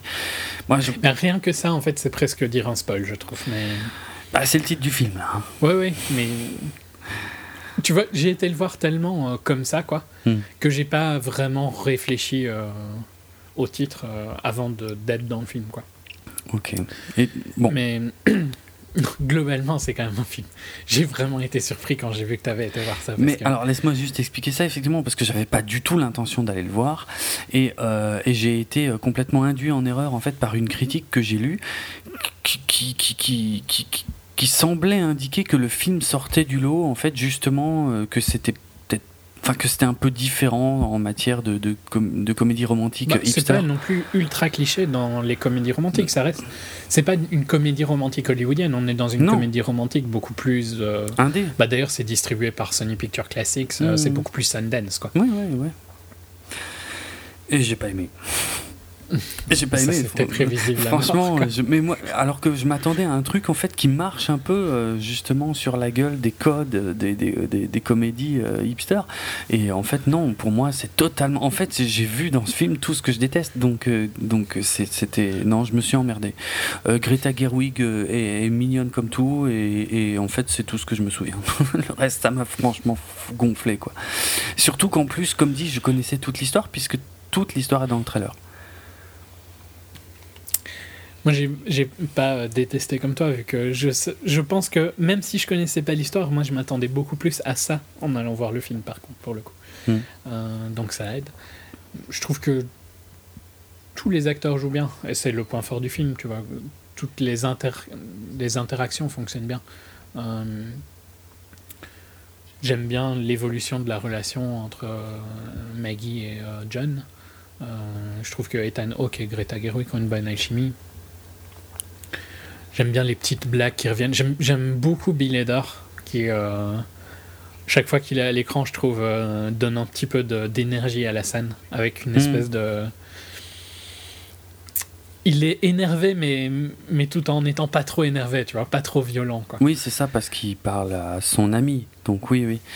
Ouais. Mais même quand il parle à sa femme ou quoi, tu vois qu'il est un peu. Mm ou, quand il est bourré, il y a, y a je trouve que le moment où il est bourré et où il, où il dit un peu n'importe quoi est particulièrement bon. Ouais, ouais, c'est vrai que c'est excellent. Euh, moi, j'ai pas passé un mauvais moment, mais c'est clair que ça m'a surpris que tu ailles le voir. Vu que et je, j'aurais pu te dire ce que tu allais dire du film avant que tu ailles le voir, tu vois. Mmh. Parce que c'est pas un film qui raconte beaucoup, c'est juste un pan de vie de quelqu'un et euh, c'est que des discussions entre euh, des personnages qui sont quand même très typés hipster. Quoi. Clairement. Ce qui aide pas beaucoup mon appréhension du film, hein, parce que je les déteste d'emblée. Donc c'est très bah gênant. c'est souvent quand on est euh, quand on est le premier, on n'aime pas que les autres copient. Non, non, non, non, non. Ça, je, n'ai rien à voir avec ces gens, ni de près ni de loin. Non, j'attendais quelque chose d'un peu plus original, comme dit, d'un peu plus à contre-courant, et puis au final, c'est pas Mais ça l'est par rapport à une comédie romantique hollywoodienne. Eh ben putain, qu'est-ce que ça doit être alors les comédies romantiques hollywoodiennes, quoi? J'ai bien fait non, mais les, comédies romantiques hollywoodiennes, c'est les trucs. Je sais même. Il y en a plus tant que ça, hein. Mais c'est clair que c'est pas comme euh, Don John. Hmm. C'était ça, un film de Joseph Gordon-Levitt. Euh, ça, ça, ne remet pas en cause du, aucune, euh, aucune convention et tout ça. C'est pas, je dirais que c'est même pas aussi original qu'un truc comme 500 Days of Summer. Hmm. Mais ce n'est pas non plus la comédie romantique pathétique hollywoodienne type Catherine Hegel et tout ça, quoi. Non. C'est une comédie romantique classique indé. Je le reconnais. Voilà. Peut-être que c'est ça que la critique cherchait à dire au final, tu vois.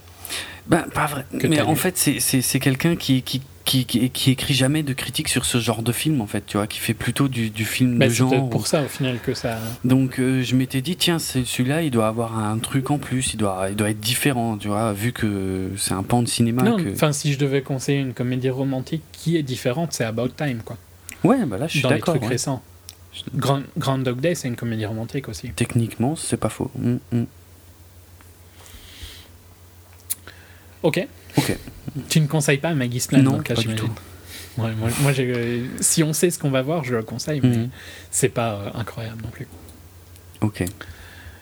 Euh, Finissons avec euh, Midnight Special, donc un tout petit mot sans spoiler.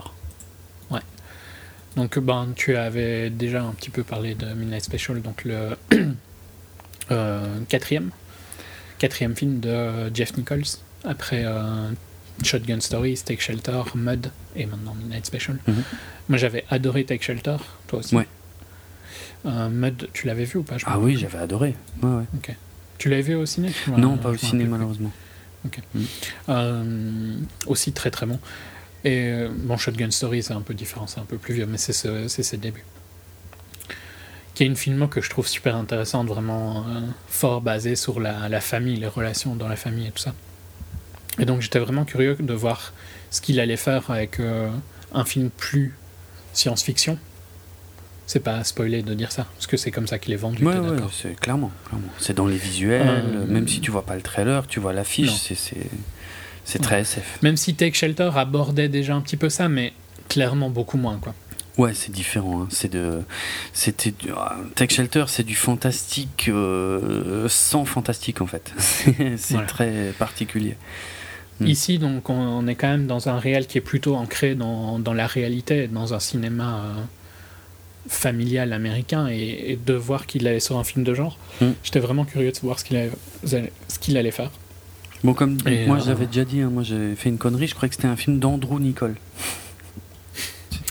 Donc voilà, bref, fail. Fort différent. Hein. Oui, oui, bah oui. Mais, mais, parce que ça me paraissait logique, c'était de la SF. Euh, ouais, bref. Mais ça va. Dans ce cas, j'ai quand même aimé, donc euh, ça va. Ouf. Ouais. donc il retrouve encore une fois Michael Shannon, qu'il avait dirigé dans, dans Take Shelter. et et je sais pas, je repitch le, le film ou? Ben, Techniquement, je ne l'avais pas pitché. Hein. Ok. C'est un, un, euh, road movie au centré ouais, un road sur movie avec un père et son fils, quoi. Si on veut vraiment faire simple. Tu viens de spoiler, mais bon. Ah. Parce que moi, je savais que c'était son fils avant d'aller voir le film. Ah bah, je sais pas comment, parce que c'est pas dit, hein, euh, normalement. Ben, j'ai dû l'entendre euh, quelque part. Mm. Tu veux qu'on efface cette Non, ça vient assez tôt dans le film, mais bon, moi je le savais pas. Et, ça m'a un peu scotché quand je l'ai su, même si c'est qu'au bout de 10 minutes ou un quart d'heure. Bon, bref. De toute façon, c'est un film qui n'est plus à l'affiche, hein, donc euh, les gens qui voulaient le voir, je l'espère, l'ont vu. Mais euh, c'est pas un major spoiler, hein, attention.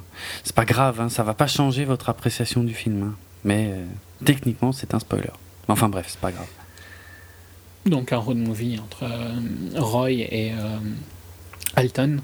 Euh, et sans spoiler, j'ai pas vraiment envie de dire beaucoup plus. C'est très difficile, hein, de toute façon. Euh, il y a d'autres personnes qui sont impliquées. Il y a un, ami, euh, un ami d'enfance de Roy, donc un Lucas, interprété par Joel Edgerton, que j'ai trouvé vraiment très bon. Ah oui, oui, très très très très bon. Ouais, ouais. c'est pas un acteur Bah, il était très mauvais dans Exodus. Ah oui, oui. Mais voilà, ça, dépend du rôle, je pense. Hmm. Pareil, je pense que c'est pas un acteur qui a un range incroyable. Mais pour faire court donc sur Midnight Special, j'ai vraiment adoré. Je trouve que tout fonctionne. La relation entre Alton et Roy fonctionne à merveille. Tous les personnages dont on pourra parler en spoiler fonctionnent très très bien, même mhm. s'il y a une actrice dont je ne suis pas fan à la base. Euh, et les enjeux, l'enquête, entre guillemets, enfin la, tension qui est présente à l'écran, visuellement aussi, je trouve que c'est très beau. De A à Z, j'ai trouvé que le film était, très, était excellent. Après, je préfère euh, passer en spoiler pour euh, plus de détails. Bah, comme dit, j'ai beaucoup, je redis vraiment en deux mots hein, ce que j'avais déjà dit, mais j'avais vraiment adoré également, j'étais vraiment bien dans le film, je trouve que l'ambiance est extrêmement bien gérée, que les acteurs sont tous excellents, et que la façon dont le scénario se dévoile au fur et à mesure, parce qu'on est mis vraiment au tout début devant une situation à laquelle on comprend pas grand-chose en fait, et, une situation qui est déjà en cours, donc j'ai bien mhm. aimé l'écriture et le rythme et la réalisation. Tout ça extrêmement soigné. Euh, et, euh, Écrit par Nichols aussi. Hein. Voilà, voilà c'est pour ça que, que j'insiste là-dessus. Et euh, mais probablement, et donc ça je vais enfin pouvoir le détailler après là dans la partie spoiler, mais l'une des raisons principales aussi pour lesquelles j'ai accroché à ce film, c'est parce qu'il m'a énormément rappelé un film qui, qui figure encore un parmi les, mes films les plus cultes, mais que je ne peux pas révéler sans spoiler, euh, mais voilà, c'est une des raisons pour lesquelles il a, il a bien fonctionné pour moi. Donc euh, voilà, et puis c'est du fantastique euh, petit budget, mais ça marche bien aussi parce que, bah, parce que l'ambiance est bonne, parce que les personnages sont bons, et, que, et que globalement ça me suffit en fait. Oui, mais enfin, même si c'est petit budget, c'est presque moyen budget, je dirais, à ce niveau-là, mais hmm. c'est très propre, quoi, visuellement. c'est pas Le, quand il y a des séquences qui sont clairement en CGI, c'est très bon, quoi. C'est pas. Mhm. C'est vrai. À aucun moment, c'est sale. C'est jamais sale comme un truc comme God of Egypt. Ah, rien à voir. Qui coûte quand même euh, presque 10 fois mmh, ouais. Net Special. Euh, bon, passe au spoiler pour lui. Ok, allez, on se met un petit signal sonore ici, donc uniquement pour finir sur Midnight Special. Alors, par quoi on commence? Bah, tu veux dire le film qui t'inspire? Ah ben clairement, euh, Rencontre du troisième type. C'est clair et net, c'est exactement la même énergie qui pousse le film. Ce sont des personnages en fait qui ont... Euh, qui ne savent pas pourquoi, en fait, qui, qui sont incapables d'expliquer pourquoi, mais qui savent qu'ils doivent aller quelque part. Il y a, il y a une raison derrière Il y a, y a une raison, il y a, y a, une espèce de force qui Quelque les chose de plus grand que. Exactement, qui les pousse. Et c'est exactement euh, le, Ouais, c'est vraiment calqué sur, euh, sur ce modèle de, rencontre du troisième type que j'adore, qui est un film que je vénère par-dessus tout. Euh, Mais il y a une ambiance très Spielberg de la bonne époque. Hein. Un peu, ouais, ouais, c'est vrai, c'est vrai. C'est vrai. On ne fait pas du familial à tout prix. On est dans le familial, mais euh, avec, avec quand même des vrais personnages, en fait. Euh, mm. On n'hésite pas. Oui, il y, a, un développement de la relation entre euh, Roy et Alton. Y a tout, tu découvres tout ce qui tout ce qu'ils ont vécu, quoi, tout ce qu'ils sont passés avant d'arriver là où on les retrouve. Mm-hmm, mm-hmm. Tout ça, c'est super bien joué. c'est en ça que je disais aussi que l'écriture est très intéressante, puisqu'on ne connaît pas les personnages au départ, et on, peut être euh, tenté de penser, notamment rien qu'avec la scène d'ouverture, hein, euh, que euh, Michael Shannon et Joel Edgerton sont des gens dangereux et méchants, et que c'est pas eux les bons personnages du film. Mhm. Alors qu'en fait, si, c'est le cas, quoi. C'est que c'est eux. Euh, et les autres sont inquiétants aussi, mais sans qu'on nous les présente avec des gros sabots comme des pourritures. Tu vois, là, je pense au, mouvement religieux, à ces gens-là. Euh, on est. Euh, enfin, je veux dire, ce sont les dialogues qui nous le font comprendre, en fait. Ils sont pas juste méchants pour le principe. Et on, alors, il reste plein de zones d'ombre hein, dans le film. Il y a plein de choses qu'on ignore, même à la fin du film. Euh, oui, mais parce qu'au final, c'est pas le sujet. C'est pas le sujet et c'est pas grave, ouais, c'est ça. C'est ça. Ça reste pas un film, même si c'est le film clairement le plus de genre que Nicole a fait hmm. depuis ses débuts, ça reste un film où l'important c'est Alton et Roy, quoi. Le reste, c'est autour, mais c'est pas ça vraiment qui est. C'est leur chemin, quoi. C'est. Euh, c'est le chemin qu'ils font ensemble et le reste c'est pas super important. C'est pas le but du film de te raconter le reste. Le but du film c'est de te raconter ça. Et je trouve vraiment qu'il y, a beaucoup d'émotions. Donc je vais vraiment spoiler là. Hein. Si vous ne mm. l'avez pas vu, c'est dommage de, de, continuer à écouter. Euh, quand, quand ils vont dehors, je trouve que c'est un moment super fort où euh, oui. tu sens que Roy est impuissant, mais on revient à ce que tu disais, tu vois qu'il y a quelque chose de plus fort qui les pousse à le faire. Quoi. Mm-hmm. Et, et, ça, c'est un moment qui fonctionne à fond émotionnellement, où tu comprends l'impuissance de Roy, et, et en même temps qui fait, enfin, qui fait ce qu'il doit faire. Je sais pas, je sais pas comment expliquer, mais tu vois, il essaye euh, de faire le mieux qu'il peut, même si il voit qu'il est dépassé par ce qu'est Alton, quoi. Mm, mm. Alors que, alors par, par moment, on a l'impression qu'il est le seul à comprendre ce qu'est Alton, ce qui est, euh, ce qui est le cas aussi quelque part. Ouais, ben c'est un peu les deux, quoi. Ouais, ouais.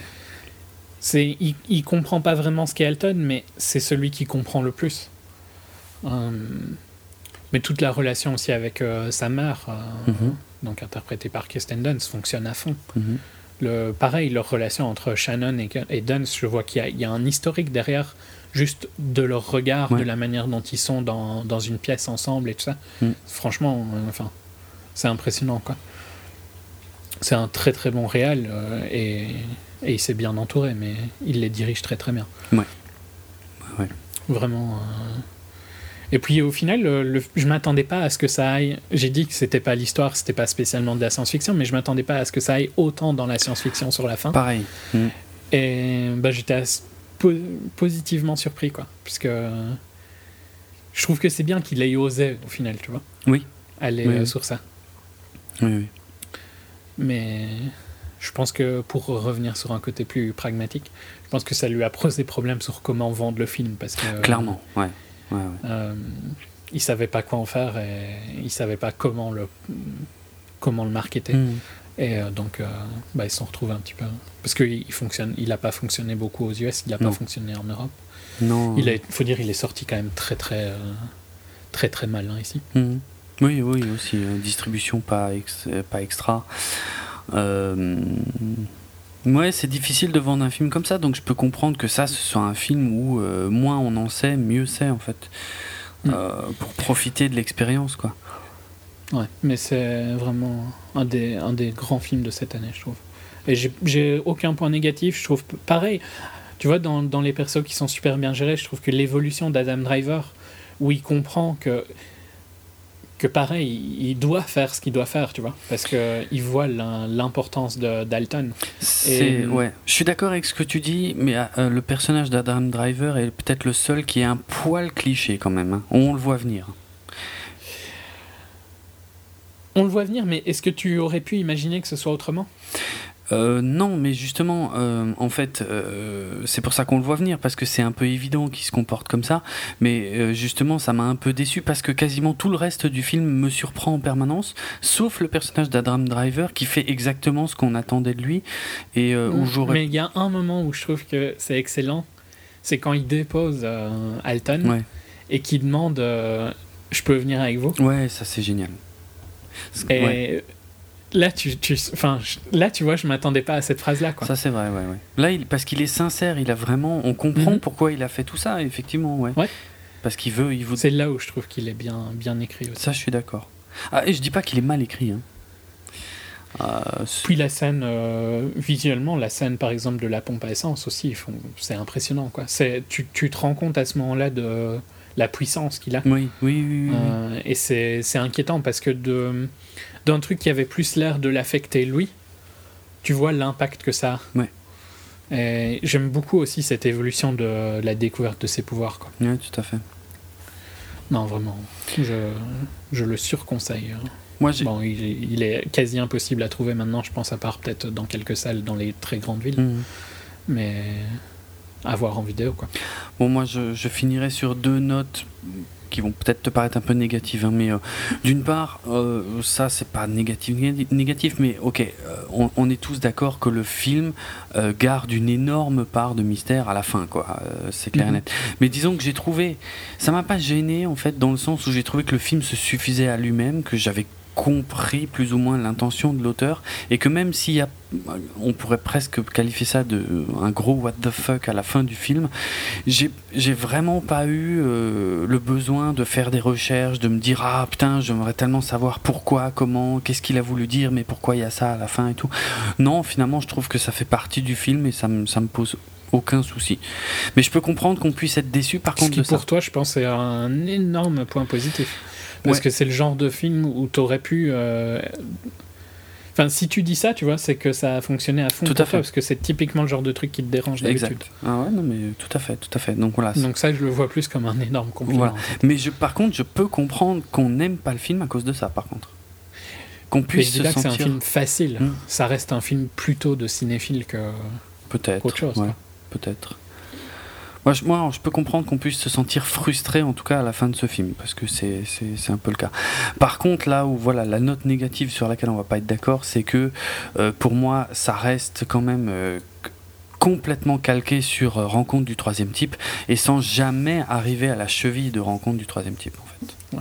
Là, je suis pas d'accord mm. pour ça. C'est franchement, c'est dans deux dimensions complètement différentes, quoi. Tellement, tellement Rencontre du troisième type est un film qui me bouleverse en fait. Mais là, euh, Rencontre du troisième type, c'est un film de genre. Bah là aussi. oui, mais le, le point important du film n'est pas le même. Euh, c'est pas faux. C'est pas faux parce que, parce que dans Rencontre du troisième type, il y a ce besoin d'aller au bout pour comprendre, en fait, pour savoir s'il a raison ou pas. Alors que ici, finalement, on s'en fout qu'il ait raison ou pas. Techniquement, il a eu raison, mais. Rencontre du troisième team, c'est un film de genre avec des bons personnages bien écrits, bien développés, euh, tout ça, tu vois. Et ici, c'est un film de de vie, enfin de famille. Je vais dire de famille parce que je trouve pas un meilleur terme, mais c'est un, un, un film sur une relation entre père et fils qui est qui qui se qui se je ne trouve plus mon mot qui se plat qui se ah. Je sais pas vers où tu veux aller? Je peux pas t'aider. euh, qui euh... ah c'est incroyable qui se déroule dans un film de genre tu vois c'est ça la différence je trouve mais franchement, sous un certain angle, je peux voir en tout du troisième type comme ça. Hein. C'est l'histoire d'un père de famille qui va, qui va s'aliéner sa propre famille parce que il, il, a une vision d'autre chose que lui-même ne comprend pas et qui lui pourrit la vie, qui le rend cinglé et qu'il arrive à convaincre personne que c'est le cas, ce qui est exactement le même profil que le personnage de Michael Shannon. Comme dans Tech Shelter. Hein, et dans Tech Shelter aussi, exactement.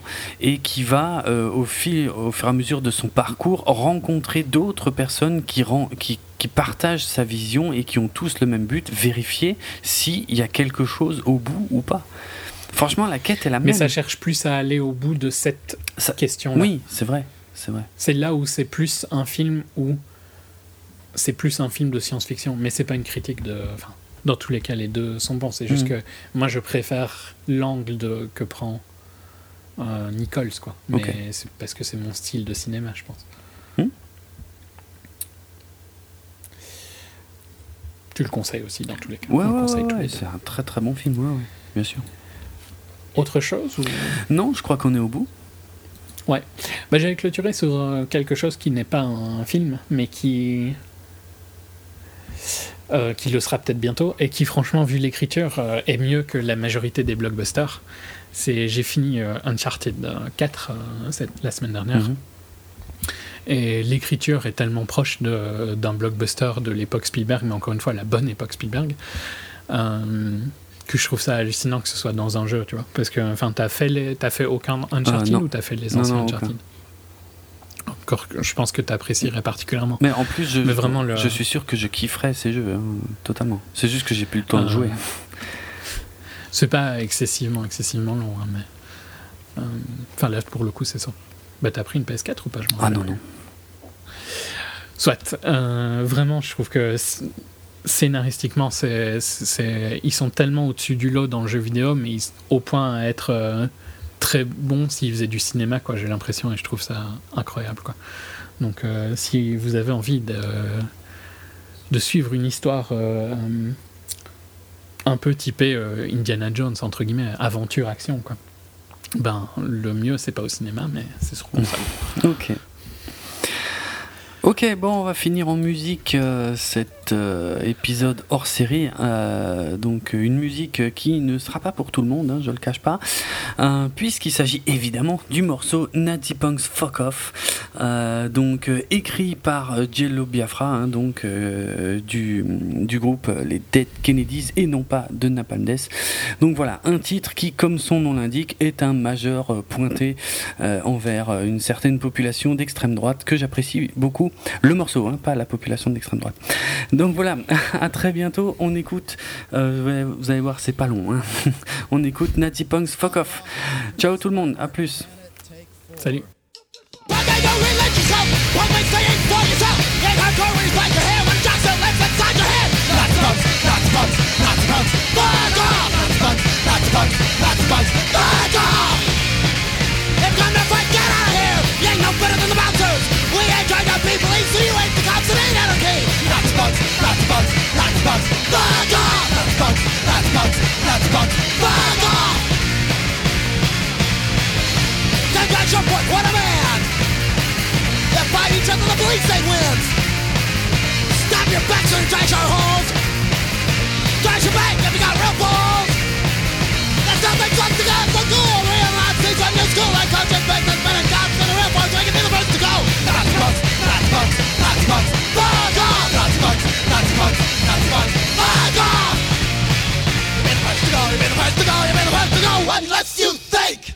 Tu te rends compte qu'on n'a pas fait de promo du tout Ah ouais, tiens. Bon, c'est pas grave.